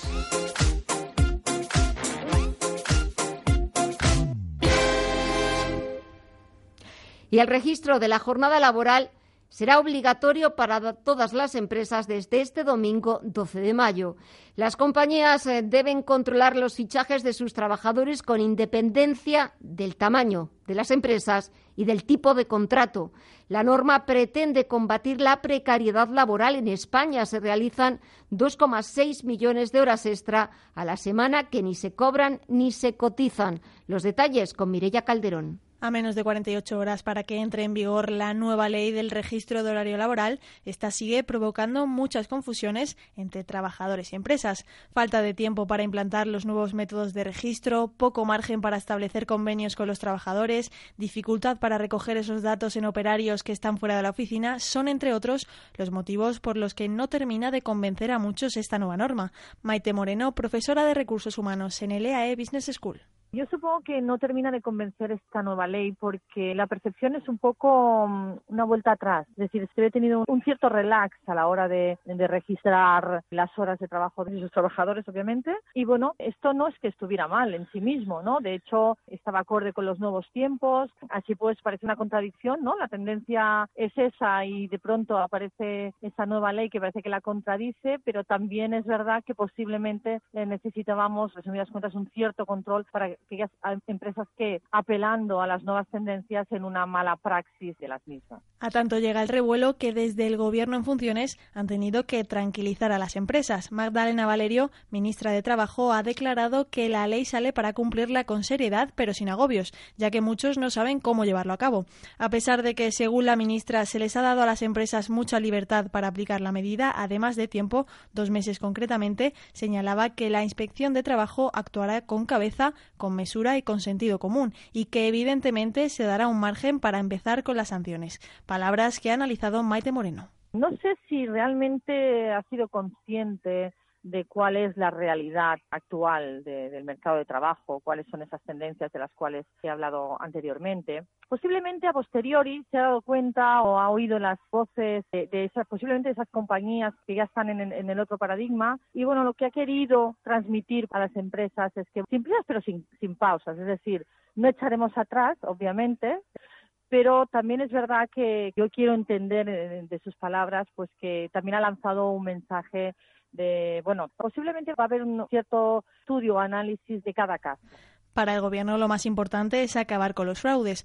Por eso, para ellos, lo esencial sería crear una comisión con personas con experiencia técnica y en gestión de recursos humanos de la patronal y de los sindicatos para hacer un borrador de nuevo estatuto de los trabajadores para adecuar este a la nueva realidad de las relaciones de trabajo. Y ahora que un gobierno, más allá de pensar en sus cuatro años de legislatura, pues pensara un poquito más allá, viera qué es lo que está ocurriendo, estuviera muy conectado a la realidad y que actúe en consecuencia, es decir, que lance medidas que permitan a todos adaptarnos a esa realidad y, cómo no, el Estatuto de los Trabajadores que, bueno, posiblemente rige muy bien como norma general lo que era el antiguo paradigma laboral, pero que se adapta poco a la nueva realidad digital de las compañías. Veremos cómo se va desarrollando el proceso y cuáles son los puntos de partida que toman los inspectores encargados de llevarlos a cabo para las correspondientes sanciones.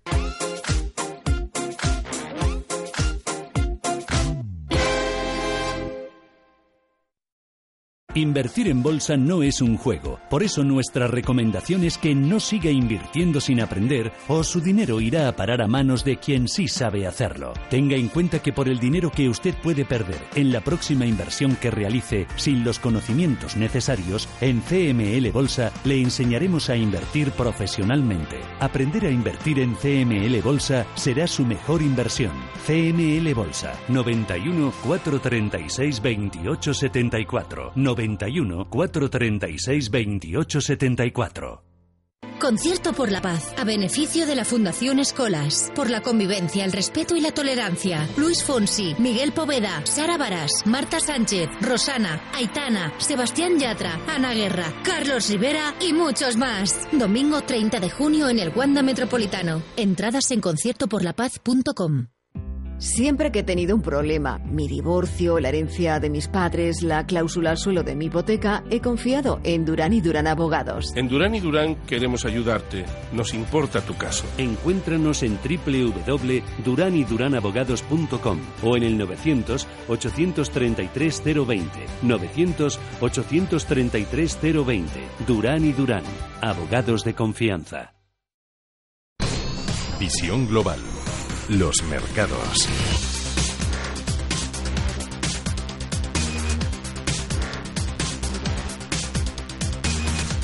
Echamos un vistazo de nuevo a la bolsa norteamericana. Vamos al otro lado del Atlántico. Le tomamos de nuevo el pulso al mercado más importante del mundo y las cosas parecen que han cambiado. Vuelve el tono positivo y eso que acaba de terminar esa ronda de conversaciones entre representantes eh, chinos y estadounidenses sin ningún acuerdo. Pero el mercado, después de tantos bandazos, de tantos volantazos y de tanta volatilidad, se está decantando por las compras y sobre todo para intentar despedir la semana con tono positivo. Tenemos al promedio industrial Dow Jones que está recuperando un 0,10% en los 25.852 puntos. El SP500 también se ha dado la vuelta, está recuperando un 0,04% hasta los 2.871 puntos y solamente el sector tecnológico sigue en rojo. El Nasdaq 100 baja un 0,24% en los 7.564 puntos. Está pesando en el sector tecnológico el estreno de Uber de la compañía que está bajando un 2,36%, una de las mayores OPVs en la historia de la bolsa norteamericana después de la salida a bolsa de Facebook.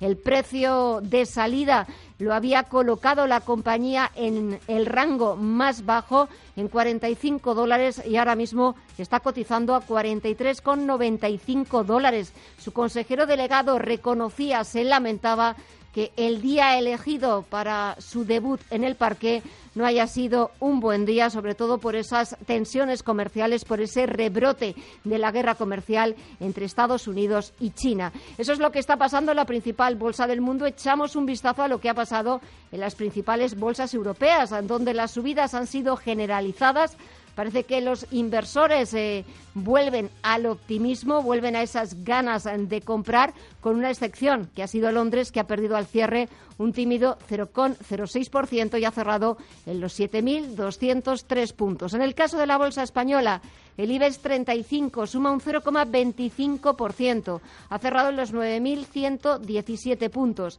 Subidas que han venido sobre todo capitaneadas por Melia Hoteles, que ha sido el valor que más ha subido un 2,24%. CIE Automotive que ha sumado un 2,23%, o ENCE, que ha subido un 2,18%. Hoy ha presentado resultados Telefónica, resultados que han salido mejor de lo previsto, pero aún así la compañía ha sido castigada en bolsa. La operadora ha bajado un 0,17% y ha cerrado en 7,10 euros. Las mayores caídas se las ha anotado Acciona superiores al 3%, seguida muy de cerca de ArcelorMittal, que baja un 2,63%. Y es que no ha sido una buena semana para la compañía metalúrgica, para ArcelorMittal, que esta misma semana nos anunciaba un recorte de producción en sus centros asturianos, pero es que hace poco fueron Vestas o Alcoa, con el traslado de sus fábricas fuera de España.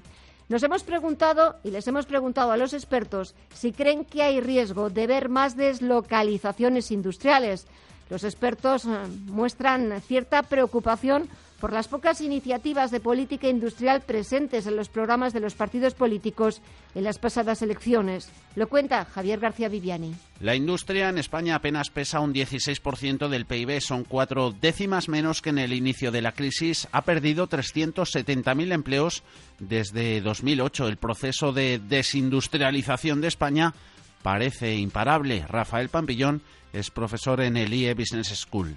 Pues evidentemente eso va a generar pues pues una destrucción de las cadenas de valor, que habrá que reubicar la industria y habrá que buscar clientes eh, en, otras partes del mundo. El sector del automóvil también está sufriendo mucho eh, como consecuencia de todo el diésel, el cambio tecnológico, el problema de la contaminación. Critican los expertos que ninguno de los gobiernos de España que han estado en el poder durante los últimos diez años han sido capaces de articular medidas que eh, impidan el declive de la industria. Un deterioro que se ha mostrado en toda su integridad entre finales de 2018 y estos primeros meses de 2019 con anuncios de salidas masivas de compañías industriales extranjeras, deslocalizaciones. Ayer estado Alcoa, Vestas, recientemente ArcelorMittal, anunciando esta semana el recorte en la producción en sus fábricas asturianas. Sebastián Reina es profesor de IFTA. Antes era fundamentalmente el precio de la mano de obra era el tema, eh, diríamos, eh, y eso que en España siempre está por debajo de la media europea, digamos, ah. por hablar de nuestra referencia. Pero es que después de la crisis está más todavía por debajo, por tanto no ese es el tema central. ¿eh? O sea, un trabajador de una de la, de la industria automovilística, que es la mejor pagada, gana bastante menos que en Alemania o en cualquier otro país, incluso casi que en Brasil. Por tanto, en ese sentido, no es el tema central. Ahora, la energética sí. Pero sobre todo, yo creo que es un problema de planificación. Es decir, la industria no es un tema a corto plazo. Problema de planificación, el mayor miedo que transmiten los programas electorales de los partidos políticos en las últimas elecciones es que esas deslocalizaciones se transmitan al sector del automóvil. Es el principal eje industrial en España. Tiene 17 fábricas, producen 2,8 millones de vehículos y ocupan al 9% de la población activa en España. Si lo compramos todo o, producimos algo es una decisión política también. Es simplemente como eso, es decir, podemos producir algo nosotros y, responder, lo que sea. Luego le aplicaremos tecnología, precios y coste energético. Pero es la primera pregunta que tenemos que hacer. ¿Y qué podemos producir? Por ejemplo, a mí me da muchísima pena que España no tenga un peso específico mucho mayor en la industria agroalimentaria que creo que podríamos ser verdaderos líderes mundiales. Volviendo al sector del automóvil, han aparecido señales de alarma, como el traslado de una parte de la producción de Ford desde su fábrica española en Almusafes, en Valencia, a México, o la reciente certificación de los 600 despedidos vía aire en la planta que tiene la japonesa Nissan en Barcelona.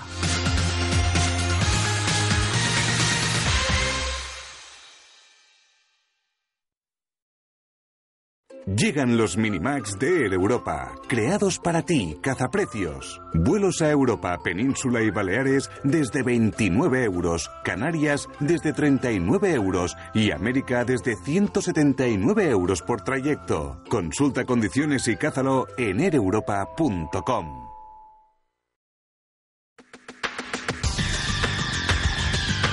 El análisis del día con visión global.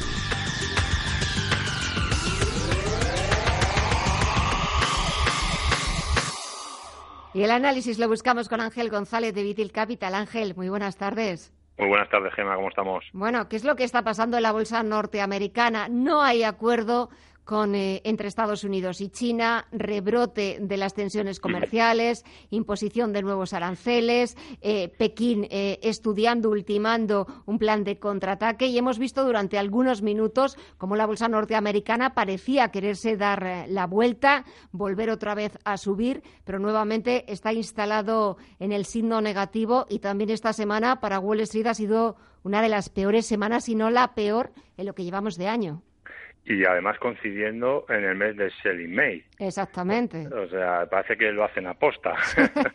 lo tiene todo. Lo tiene todo. Pero bueno, sí es cierto que al final estamos viendo que el señor Donald Trump maneja los mercados como quiere, vía tweet.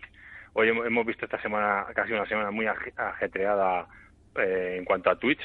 Eh, pero bueno, Mm, sí es verdad que han entrado en vigor los aranceles eh, por parte de Estados Unidos, pero tampoco se han roto las conversaciones entre ambos países. Eh, yo creo que no, no les conviene a ninguno eh, romper las conversaciones, puesto que hay mucho en juego, ¿no? Sobre todo eh, la recesión global, ¿no? Yo creo que al final Donald Trump está jugando su baza, como ha estado jugando durante todo el año y el año pasado, y presionando a China para que al final ese acuerdo, pues por supuesto, sea Estados Unidos el que se lleve el trozo del pastel más importante, ¿no? Así que bueno. Además también es verdad que un poco también, bueno, pues para defender esa, esa postura, eh, es que a mí se me ha quedado como una frase que ha dicho Trump diciendo que él no es como los demás eh, presidentes de Estados Unidos, sobre todo que él no es Obama, que dejó a China hacer lo que quisiera y que se saliera con la suya. Bueno, ese es, el pensamiento que tiene Donald Trump, efectivamente. Y además eh, sigue recomendando a, los fabricantes americanos a que eh, a, perdón, a las empresas americanas no que fabriquen en Estados Unidos. Sí, sí, no, y se apunta a nuevos tantos. El otro día en una planta de General Motors que había hecho una compra apuntándose el tanto. Sí, de General Motors que al final eh, van a hacer un R Ford en España. Eh, se la fábrica están pensando en llevársela a México y no a Estados Unidos, entonces también llegas a un punto ¿no? de pensar de, bueno, lo tiene tan manejado todo Donald Trump o, realmente está jugando y bueno, de vez en cuando la cuerda la afloja, ¿no? Cuando él quiere y, estrangula cuando él quiere, ¿no? Entonces, bueno, por eso vemos estas volatilidades en los mercados que, que en principio yo creo que son oportunidades ahora mismo para entrar, eh, puesto que creo que las conversaciones, como acabamos de decir, van a seguir hacia adelante y, podemos seguir pensando, mientras no rompa el Dow Jones, por ejemplo, los 25.000 puntos, no los pierda, no me preocuparía. Sería un este retroceso como hemos visto, pues bueno, después de cinco meses sin parar de subir, pues me parece hasta normal, ¿no? Que hayamos perdido mil puntos en el Dow Jones. Y también menudo día para el estreno de Uber. Lo reconocía su consejero delegado. También es mala suerte que sea el mismo día de, las amenazas de Trump que se cumplen, la imposición de nuevos aranceles. Sí, la verdad es que hubiera debutado en bolsa, además por debajo de su precio de salida, que eran los 45 dólares, eh, abierto en los 42, si no me equivoco. Y bueno, la verdad es que bueno, con Uber no tenemos ahora mismo un historial para poder eh, valorarla, ¿no? Eh, podemos tener eh, un historial viendo su competidor como Lyft, que desde que salió a bolsa Tampoco le ha ido nada bien. No ha ido bien porque no ha parado de caer, ha, perdido un 40% desde la salida a bolsa. Entonces, bueno, eh, sí es verdad que no ha debutado en su mejor día ni, y bueno, veremos a ver Uber eh, por dónde por dónde nos nos va llevando y, y sobre todo eh, veremos a ver esos beneficios, los primeros beneficios trimestrales de Uber, cómo, salen. ¿no? Eh, si echamos un vistazo a la bolsa norteamericana, aparte de esa volatilidad, eh, ¿te ha llamado la atención algo últimamente? Bueno, ya sabes que cuando hay volatilidad y los mercados se ponen un poquito nerviosos, sabes que me encanta el valor refugio agua, que es American Water Works, que está imparable, está a los 107 dólares. Esta, esta empresa cuando el mercado está alcista, pues se mantiene tranquila y va subiendo poco a poco, pero también se mantiene eh, prácticamente sin moverse cuando el mercado se pone nervioso. Entonces es un valor muy, muy seguro para, para tener ganancias en el medio y largo plazo, ¿no? Align Technology también me parece que lo está haciendo muy bien, está en los 320 dólares, eh, está prácticamente en los máximos de este año. Y el sector de pago como Visa y PayPal también están haciéndolo muy bien este año. Prácticamente están en máximos y a medio y largo plazo yo creo que hay que estar en estos valores, ¿no? Eh, si echamos un vistazo a la bolsa española, hoy las cuentas de uno de los pesos pesados de Telefónica, ¿qué te han parecido? Bueno, no han sido malos del todo. Además, lo más importante de Telefónica es que se está quitando deuda y que ¿Y a qué ritmo, eh? Quitando. Sí, ¿Y, a qué ritmo? su, su, su palabra ahora mismo importante o su frase importante es que quiere seguir quitándose deuda. Entonces eso eso es muy importante para la, la empresa, ¿no? Entonces yo creo que Telefónica, sí es verdad que, bueno, hemos visto caer desde los máximos un 10% a Telefónica, desde los 7,80 prácticamente está cerrado hoy en los 7,07 o una cosa así, pero yo creo que Telefónica, si el mercado también se vuelve a tranquilizar, es, está ahora mismo en un momento de, entrada, ¿no? hay que vigilar eso, si es verdad, los, los 7 eh, o los 6,95 si los perdiera, pero yo creo que Telefónica a medio y largo plazo es atractiva, ¿no? Y las utilities, cuando las cosas van mal, como se nota los que son valores refugio, ¿verdad? Sacan el músculo enseguida, como Iberdrola, que la verdad es que cuando hay incertidumbre el dinero se refugia en las utilities como Iberdrola, la tenemos hoy a cerrar en 8 euros, yo creo que lo está haciendo además muy bien, todo el trabajo interno y externo de la empresa es muy positivo. Y la posibilidad de buscar los 8,20 que son los máximos eh, están al alcance de, nada, ¿no? Luego también me encanta lo que está haciendo AENA porque dentro de estas caídas ha mantenido muy bien el, tono y la tenemos en los 163,85 euros, aguantando muy bien las caídas. Yo creo que AENA es muy posible que en el medio y largo plazo vuelva a girarse a buscar los 180, 190 euros sin ningún problema. Eso respecto a ENA, también estábamos hablando de Iberdrola, de Telefónica y los bancos que siguen sin levantar cabeza. Bueno, el sector bancario, en cuanto son los primeros que en cuanto vemos incertidumbre empiezan a sufrir. Además, eh, hemos visto cómo esta semana eh, Bruselas ha vuelto a bajar las perspectivas económicas de Alemania.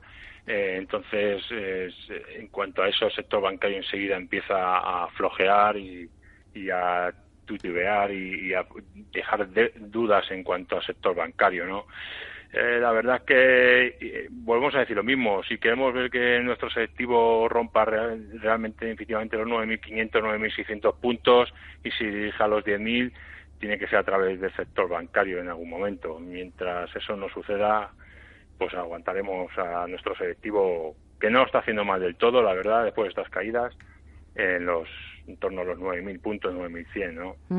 Y ya para terminar, Ángel, estamos en mayo, lo que decías del Selling May and Go Away. Hmm. ¿Qué hacemos? ¿Nos vamos? Bueno, no, no, no, no nos podemos ir. Eh, primero porque no hay ningún banco que nos esté dando rentabilidades tan positivas como, como es la renta variable en la día de hoy todavía y no nos podemos ir de, la renta variable. Eh, hay que tener calma, hay que estamos claro que tenemos que tener muy pendiente a los tweets del señor Donald Trump, pero sí es verdad que nos tenemos que acostumbrar a esta volatilidad en la que vivimos durante estos últimos dos años, pero yo creo que si invertimos a medio y largo plazo, eh, las bolsas van a seguir subiendo y, tendremos nuestra recompensa. Pues Ángel González de Vitil Capital, gracias como siempre por el análisis. Tomamos nota. Que pases un buen fin de semana y hasta la próxima. Igualmente, Gemma. Un abrazo para todos.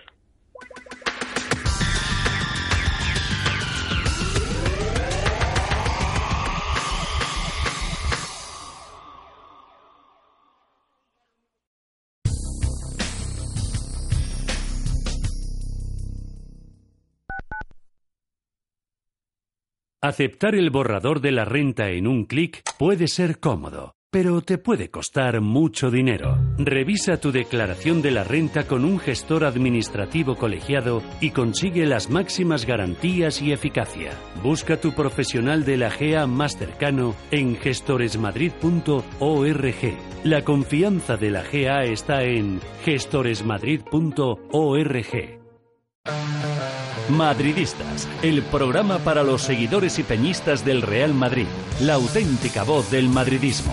Todos los sábados de 8 a 9 de la mañana en Radio Intereconomía La Afición Merengue tiene su punto de encuentro con la información de las 2.200 peñas del Real Madrid en España. Los sábados toca vestirse de blanco. Dirige y presenta José Luis Pizarro de Real Madrid Televisión.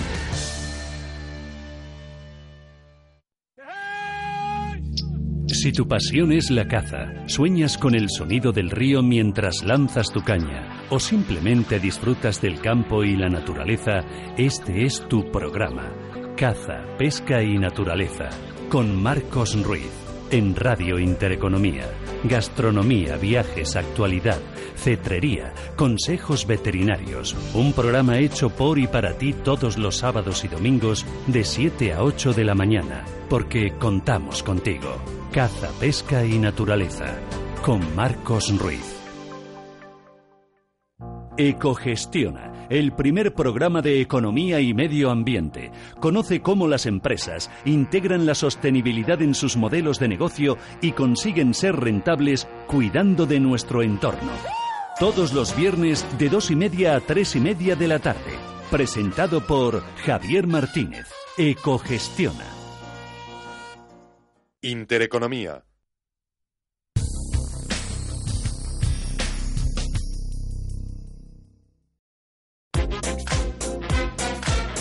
En Radio Intereconomía, Visión Global, con Gema González.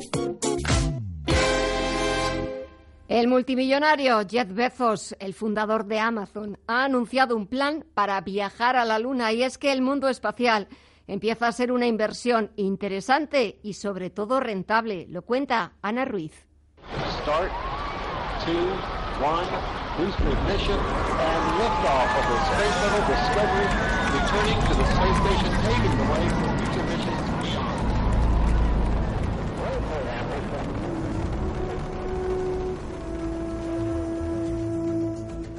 beyond.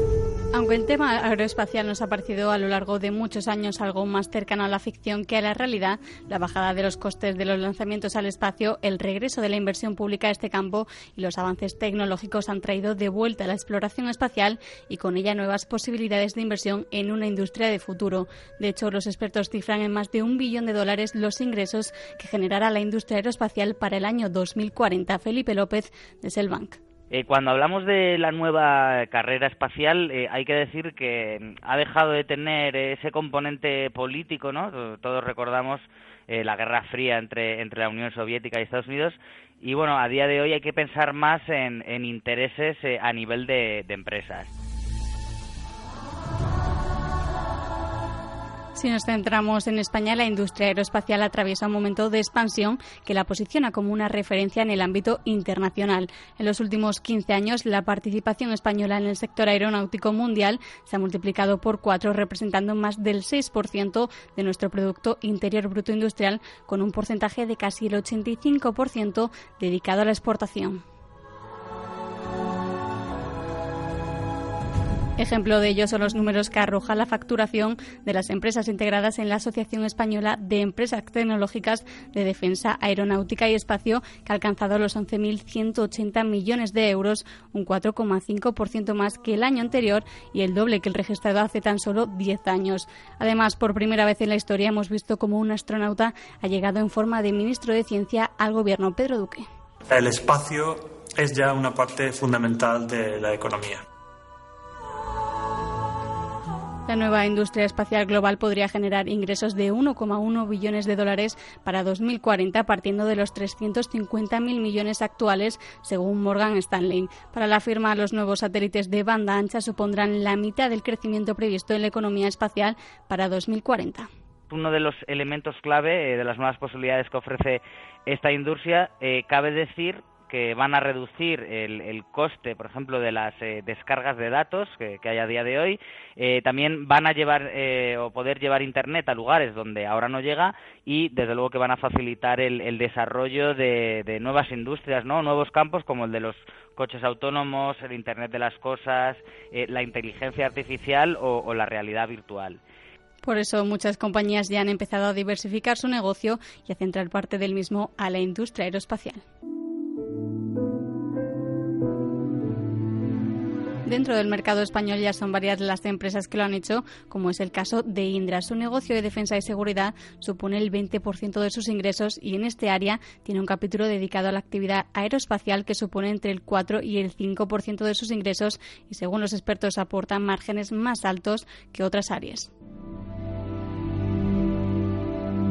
Otra de las compañías es Elecnor, en la que la actividad relacionada con las telecos y el espacio ha pesado en el último año un 11% de sus ingresos. No es una empresa al uso con una única actividad, sino que su conglomerado se centra en varios negocios como el de la construcción, la energía o la aeroespacial. La compañía está continuamente comprando y vendiendo filiales, entrando y saliendo de negocios en función de las oportunidades que observe según el momento del ciclo de distintos sectores y dependiendo de la rentabilidad esperada de cada actividad, incluida la especial.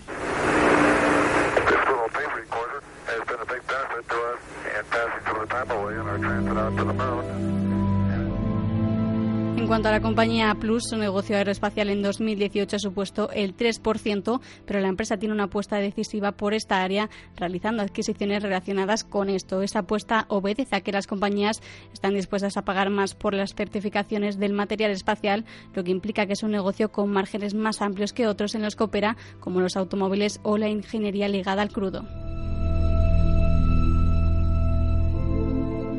La última incursión de una compañía en el espacio ha sido Red Eléctrica, que se ha hecho con el control de Ispasat después de que el gobierno forzara a Avertis a vender la empresa de satélites tras la OPA, lanzada a medias por ACS y Atlantia. Aunque los expertos creen que en este caso la compañía gana algo de riesgo con esta adquisición por el peligro que supone que un satélite se caiga o de que un lanzamiento no salga bien. Houston, we have a problem. Pero no solo en España, en Europa también hay compañías que destacan porque invierten parte de sus negocios en este sector, como son Airbus, cuyo negocio en el espacio se basa en satélites de observación, aparatos en órbita y exploración espacial. En 2018, este negocio ha supuesto casi un 20% de sus ingresos. La francesa Safran está especializada en equipos y sistemas aeroespaciales, sobre todo de motores para cohetes y de defensa. Todo ello ha supuesto un 50% del total de sus ingresos durante el año pasado. Pero si hablamos de tecnología, Estados Estados Unidos y sus empresas siempre han ido algo por delante, también en el ámbito aeroespacial. Una manera de invertir en, eh, esta temática, bueno, pues a través de, ETFs, ¿no? Porque además así logramos eh, cierta diversificación. Eh, hay uno, por ejemplo, el, el iShares US Aerospace and Defense, eh, que tiene empresas dentro, bueno, pues algunas que nos pueden sonar más como, como Boeing, eh, como Lockheed Martin o como United Technologies y otras eh, menos conocidas y centradas exclusivamente en temas aeroespaciales como puedan ser Axon o Arconic. Una lista que se irá ampliando en los próximos años viendo las previsiones de crecimiento que tienen los expertos. Uh, Houston, we've had a problem. We've had a main beam undervolt. Roger, main beam undervolt. Okay, stand by 13, we're looking.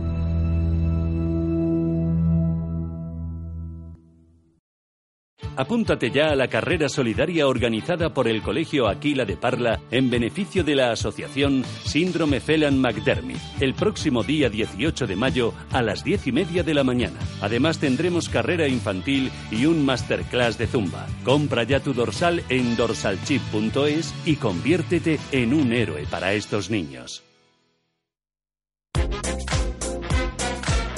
En Radio Intereconomía, Visión Global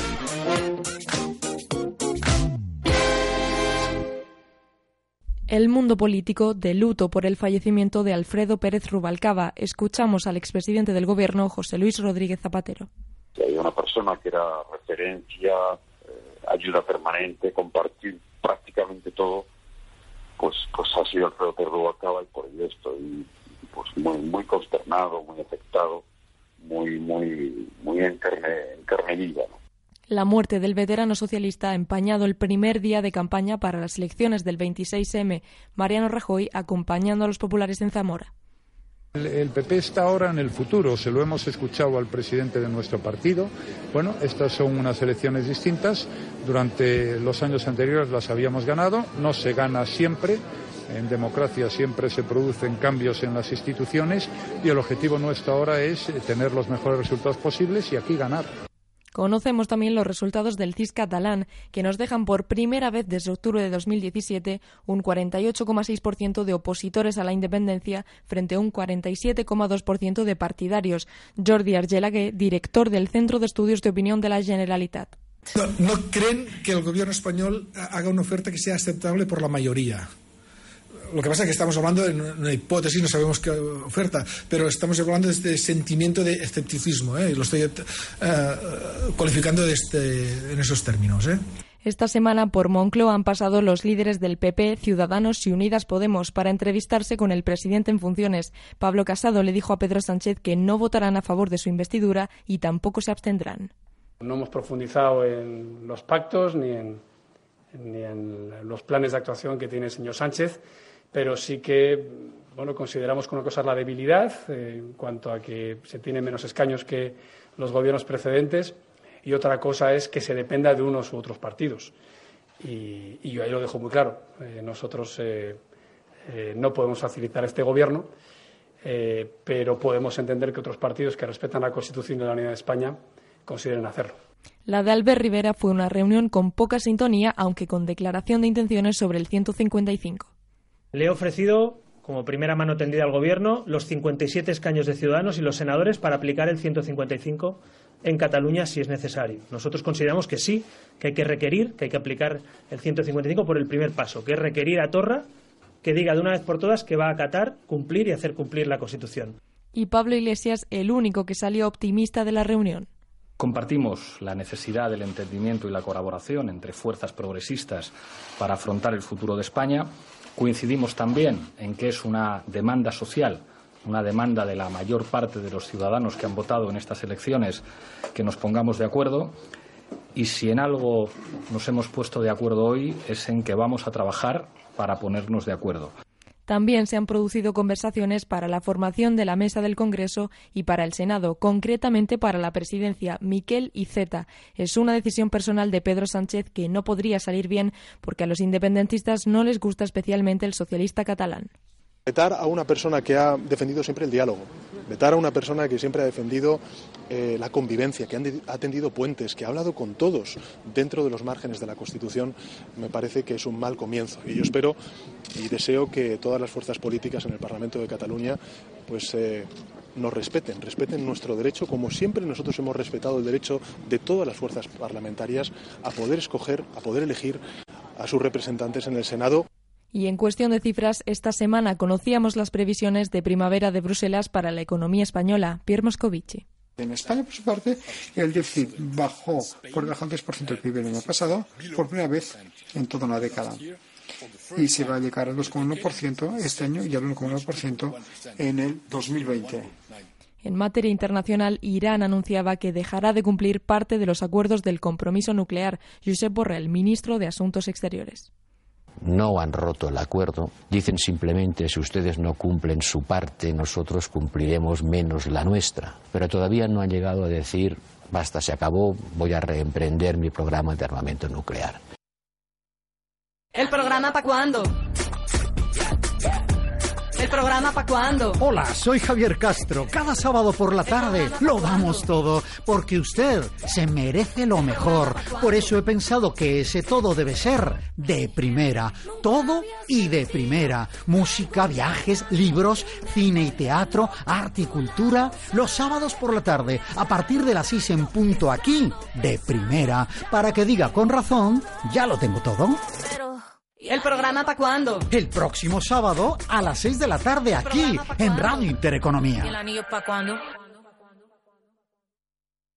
¿Qué tipo de piel tienes? ¿Te la cuidas? ¿Te proteges del sol? ¿Se te cae el pelo o se te hinchan las piernas? ¿Qué perfume puedes regalar? ¿Cuáles son los últimos avances en cosmética? ¿Con qué frecuencia debes lavarte el cabello? Deja de buscar en Internet respuestas confusas porque ahora en Belleza Capital estarás enterado de todo esto y mucho más. Los sábados de 11 a 12 de la mañana en Radio Intereconomía con Katia Rocha.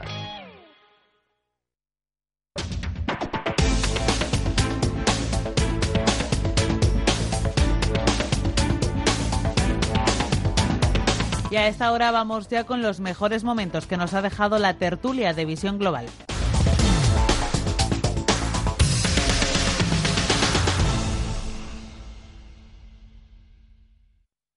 Eh, están en ese jueguecito todavía. Lo que, lo que sí me parece positivo es el, el clima de distensión yo creo que esta va a ser una legislatura larga, a pesar de lo que, lo que pensábamos todos antes de las, de las elecciones, que iba a haber, iba a seguir el Parlamento muy fragmentado y que iba a imposibilitar una, una legislatura normal. Yo creo que a este país ya le hace falta que nos pongamos todos a trabajar y que, y que em, empiecen a hacerse cosas, por lo menos. Lo ideal es que, además de las cosas que se hagan, se hagan bien, pero por lo menos que haya algún tipo, porque llevamos que haya algún tipo de gestión porque llevamos muchísimo tiempo de, provisionalidad. Y eso es un poco lo que se ha visto, el, el desistimiento en parte de Casado el, el discurso tan, tan suave, el reconocimiento de que Sánchez ha ganado y tiene el doble de escaños. Ha cambiado ahora el tono, ¿eh? claro, ya no estamos en campaña y es normal. Bueno, ahora ya dentro vamos. de poco estamos, volvemos a Bueno, campaña. pero ¿eh? a nivel nacional ya no estamos en campaña, ya en el, en el ayuntamiento ya se estarán se están tirando ya los trastos a Sí, la cabeza y en la comunidad lo mismo,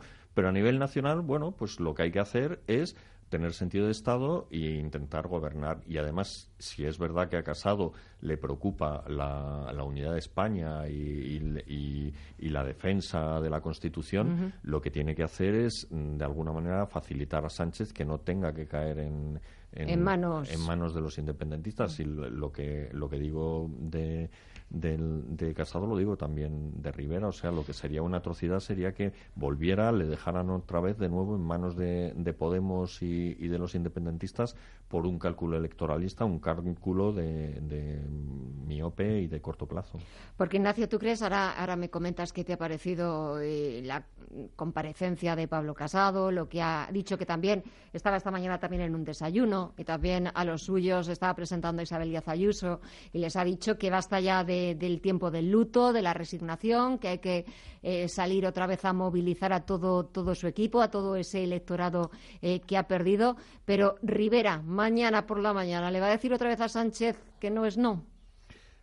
Yo creo que sí, se lo dirá con otras formas ajenas a la campaña electoral, pero yo creo que sí, porque la estrategia de Rivera viene de largo y parece muy decidida, ¿no?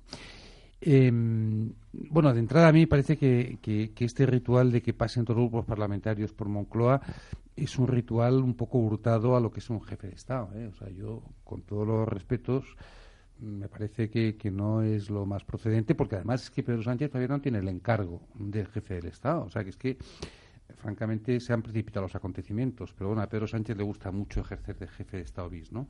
Y el camino lógico es que primero Pedro Sánchez le encarga, perdón, su majestad el rey le encarga a Pedro Sánchez formar gobierno y entonces Pedro Sánchez que se reúna con todos, ¿no? Pero esta ronda de consultas previa a recibir el encargo me parece que es saltarse los, los plazos. Pero bueno, dicho eso, Rivera yo le veo muy decidido y me sorprendería un cambio de, estrategia. Otra cosa son las formas una vez pasado la vorágine de la campaña. Ahora yo creo que, eh, que tanto Rivera como Casado podrían compatibilizar perfectamente la estrategia de oposición a Felipe González, ay, a Felipe González, a Pedro Sánchez, con un golpe de audacia que es mm, dejarle que, que sea presidente con la abstención. Es decir, eh, mm, lo hizo Pedro, vamos, lo hizo Javier Fernández, ¿eh? Eh, la gestora, como se llamara, del PSOE entonces, con Mariano Rajoy. Eh, lo hizo, no fue abstención, fue voto favorable el eh, PP de Euskadi para que gobernara Pachi, Pachi López. Es decir, yo creo que, que entregar la, la- la investidura no es un golpe de, de rendición, sino simplemente, efectivamente, facilitar que no tengan que hacerse pactos y cesiones con los nacionalistas. Y podría ser un golpe de audacia. Y el Partido Popular está necesitado de golpe de audacia. El Partido Popular necesita una recuperación rápida de, de- de, bueno, pues de credibilidad, de, de reconocimiento social, de reconocimiento político.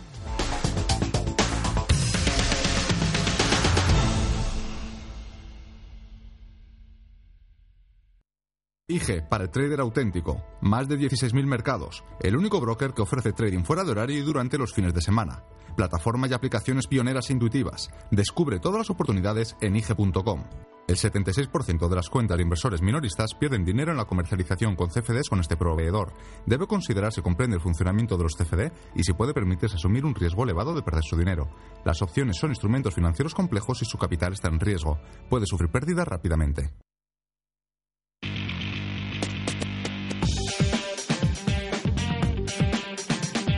Información internacional.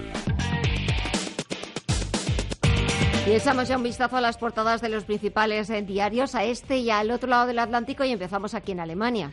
Con el Süddeutsche Zeitung que refleja la guerra abierta en la Comisión Europea por la sucesión del presidente Jean-Claude Juncker. Dice el diario que el candidato del Partido Popular Europeo, el alemán eh, Manfred Weber, se ve golpeado por la lucha de poder. El presidente francés Emmanuel Macron lo cuestiona abiertamente y Merkel lo apoya a medias. El arranque de la campaña para las elecciones europeas centra la atención del británico The Times y en concreto la llegada al Reino Unido del eurodiputado belga y coordinador del Brexit para el Parlamento Europeo Guy Verhofstadt, se ha unido a la campaña de los demócratas liberales y ha llamado a luchar para cancelar el Brexit. Unas palabras que también recoge la cabecera de The Guardian, que además se fija en la predicción que ha hecho el presidente del Consejo Europeo, Donald Tusk, cifra en el 30% las posibilidades de que el Reino Unido permanezca en la Unión Europea. En Francia, este fin de semana vuelven a salir a la calle los chalecos amarillos, como leemos en Leseco, se están convocando, se han convocado 26 actos en diferentes ciudades, entre ellas Lyon, Nantes y París. En la capital está prohibido el acceso a los campos elíseos para evitar incidentes violentos eh, como en otras ocasiones. Le Monde, por su parte, destaca en su edición digital el desenlace del secuestro de cuatro rehenes por un grupo terrorista en África, liberados dos franceses, un estadounidense y una coreana en Burkina Faso cuando iban a ser entregados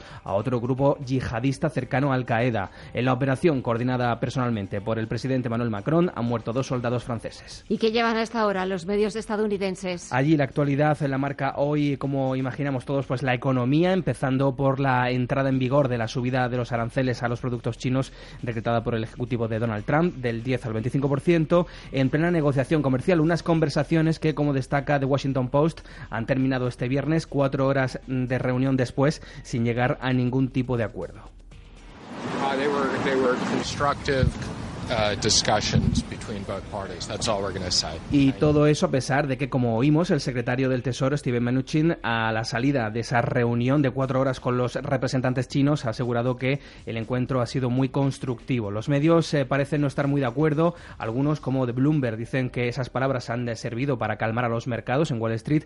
Otros eh, directamente pues no están de acuerdo, como la CNN, que acusa directamente a Trump de amenazar con una crisis global por la escalada de tensión desatada entre las dos mayores economías del mundo. Como señala la televisión Todo Noticias, el presidente estadounidense no tiene prisa para cerrar el acuerdo y celebra la entrada a las arcas públicas de unos 100.000 millones de dólares. Después de toda la semana dando relevancia a este asunto, The Wall Street Journal ha decidido dar protagonismo hoy a Uber, que como sabemos se ha estrenado en la bolsa neoyorquina. El diario económico asegura que la plataforma tropieza en su debut con la pérdida con pérdidas a pesar de las grandes expectativas del mercado. Entre las causas que se citan para explicarlo están las tensiones con China, pero también la amenaza de un nuevo impuesto para grandes fortunas en San Francisco, la ciudad donde tiene su sede esta compañía.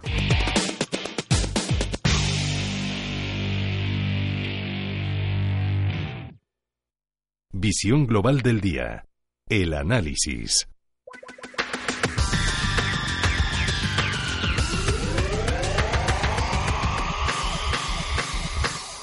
Y el análisis lo buscamos con José Antonio Madrigal, director de Ureques. José Antonio, muy buenas tardes. ¿Qué tal? Muy buenas tardes. Bueno, yo no sé si hay guerra comercial, si las negociaciones siguen su curso, pero lo cierto es que la bolsa norteamericana, si nada lo remedia, va camino, por lo menos esta semana, de cerrar la peor semana en lo que va de año.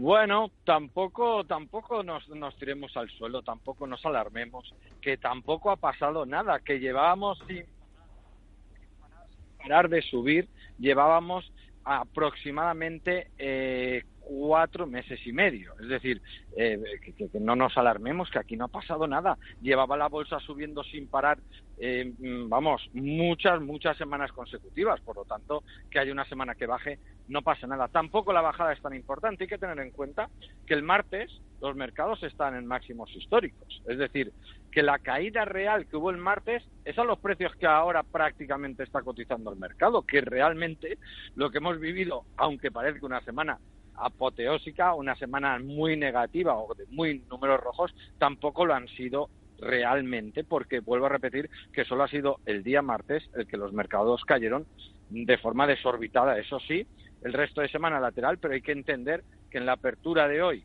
eh, veíamos unos números rojos que rondaban el 2% y ahora prácticamente volvemos a estar planos. Es decir, que yo creo que no hay que asustarse, que los mercados están cerca de máximos, que hay mucha salud económica en Estados Unidos y que evidentemente las noticias que vengan eh, más positivas no van a poder ser, porque ya lo han sido con resultados, ya lo han sido con bajadas de impuestos, ya lo han sido los últimos años eh, de forma clara y los resultados han sido clarísimos y las empresas han ido arriba. Entonces, lo único que puede pasar es noticias negativas, es decir, noticias que nos alarmen, noticias que nos alerten y noticias que nos pongan un poco asustados, pero que no nos asustemos, que estamos en un momento muy feliz los que invertimos en la bolsa americana y que hay que disfrutarlo, que evidentemente todas las semanas las bolsas no van a subir, todos los meses tampoco y todos los años tampoco, pero es que llevamos desde el 2009 sin parar de subir, por lo tanto, desde mi punto de vista, Gema, vamos a ser optimistas, que yo creo que los mercados, aunque hayan bajado en esta semana cerca del 2%, no hay que asustarse para nada.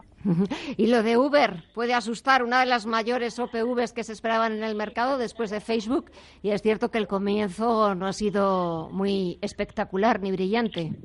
Bueno, eh, tú ya sabes que a mí las empresas que salen a bolsa en el momento salen no me gusta. ¿Por qué? No me gusta cuando una empresa sale a bolsa.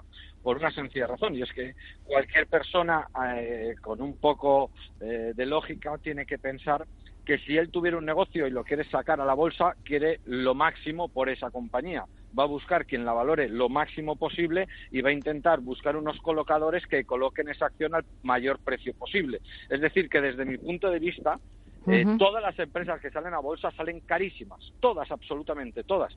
El caso de Facebook, como has dicho, Facebook llegó a bajar un 70% a los pocos meses de haber salido y luego tuvo una remontada eh, extraordinaria, ¿no? Pero eh, vuelvo a repetir, ¿cómo es posible, un dato que te voy a dar súper interesante, cómo es posible que menos del 5% de las acciones batan a la inflación. Esto es muy interesante, esto hay que tenerlo en cuenta porque realmente entonces las compañías que salen a bolsa, realmente qué es lo que buscan? Eh, financiación a coste cero, eh, ¿qué es lo que buscan? Enriquecerse y venderla en un momento de cumbre, me explico. Cuando vivimos la burbuja en, en España o en Europa, cuando vivimos la, burbuja eh, inmobiliaria, ¿no? En el año 2007, la cumbre, hay que entender que los años 2004, 2005, 2006 y 2007 vivimos la mayor salida de la historia de empresas constructoras a bolsa, de mayor de la historia de empresas inmobiliarias y muchas de estas constructoras y muchas de estas inmobiliarias hoy ya no existen. Es decir, se buscó un momento álgido para poder vender una compañía. Es evidente que, si tú tienes una compañía y la quieres sacar a bolsa, vuelvo a repetir, lo que te interesa es venderla lo más caro posible y si puede ser en la cresta de la ola de una burbuja. Bueno, sea esta burbuja, vuelvo a repetir, de construcción o en este caso, como es eh, de la movilidad, ¿no? Porque Uber no solo tenemos que pensar en la movilidad de coches, sino también de patinetes o de un montón de movilidad que tienen otros países. Pues eh, eh, José Antonio Madrigal, director de Ureques, gracias por el análisis. Es un poquito más corto de lo habitual. El viernes que viene volvemos ya a nuestro horario. Nada, desearte que pases un buen fin de semana y hasta la próxima semana, hasta el viernes. Un saludo. Ah, un saludo, Gemma. Solo, solo sí, dime, dime. Diez segundos, diez segundos. Dime importante, eh, las bolsas, es cierto, han bajado un 2% esta semana, pero sector de la electrónica y sector del transporte esta semana ha subido. Por lo tanto, vamos a fijarnos la próxima semana también en este sector. Venga, pues tomamos nota, lo anotamos. José Antonio Madrigal, gracias, buen fin de semana. Buen fin de semana, chao.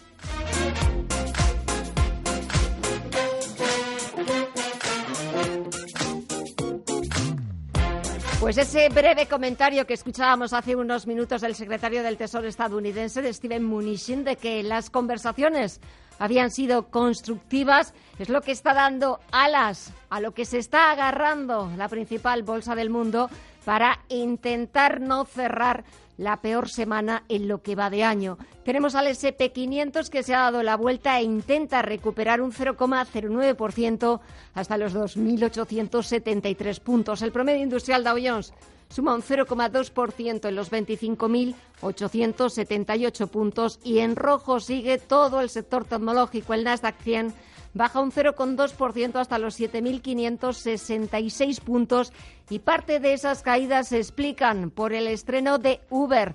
La compañía se está dejando ahora mismo un 2,85%, cotiza en tiempo real en 43,72 dólares cuando el precio fijado en su OPV se colocó en el rango más bajo en los 45 dólares por acción. Escuchábamos hace unos minutos también a su consejero delegado lamentar precisamente el día elegido por esas tensiones comerciales entre China y Estados Unidos.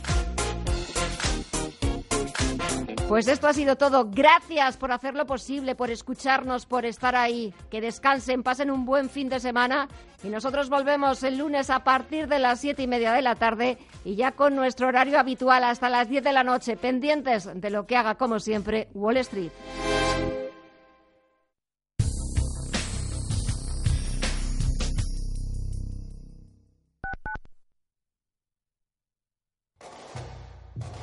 ¿Conoces el restaurante Sidrería Donosti en Madrid? Sí, en el barrio de Argüelles, el de la sidra natural de Astigarraga. Y el de la mejor tortilla de bacalao, el chuletón, los pescados a la parrilla y muchas delicias más de la cocina vasca. Sidrería Donosti, Luisa Fernanda 21 en Argüelles. 91 540 1976. Sidreriadonosti.com.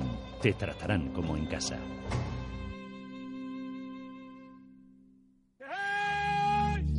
Si tu pasión es la caza, sueñas con el sonido del río mientras lanzas tu caña o simplemente disfrutas del campo y la naturaleza, este es tu programa. Caza, pesca y naturaleza con Marcos Ruiz en Radio Intereconomía. Gastronomía, viajes, actualidad, cetrería, consejos veterinarios. Un programa hecho por y para ti todos los sábados y domingos de 7 a 8 de la mañana, porque contamos contigo. Caza, pesca y naturaleza. Con Marcos Ruiz. Madridistas, el programa para los seguidores y peñistas del Real Madrid, la auténtica voz del madridismo. Todos los sábados de 8 a 9 de la mañana en Radio Intereconomía La Afición Merengue tiene su punto de encuentro con la información de las 2.200 peñas del Real Madrid en España. Los sábados toca vestirse de blanco. Dirige y presenta José Luis Pizarro de Real Madrid Televisión.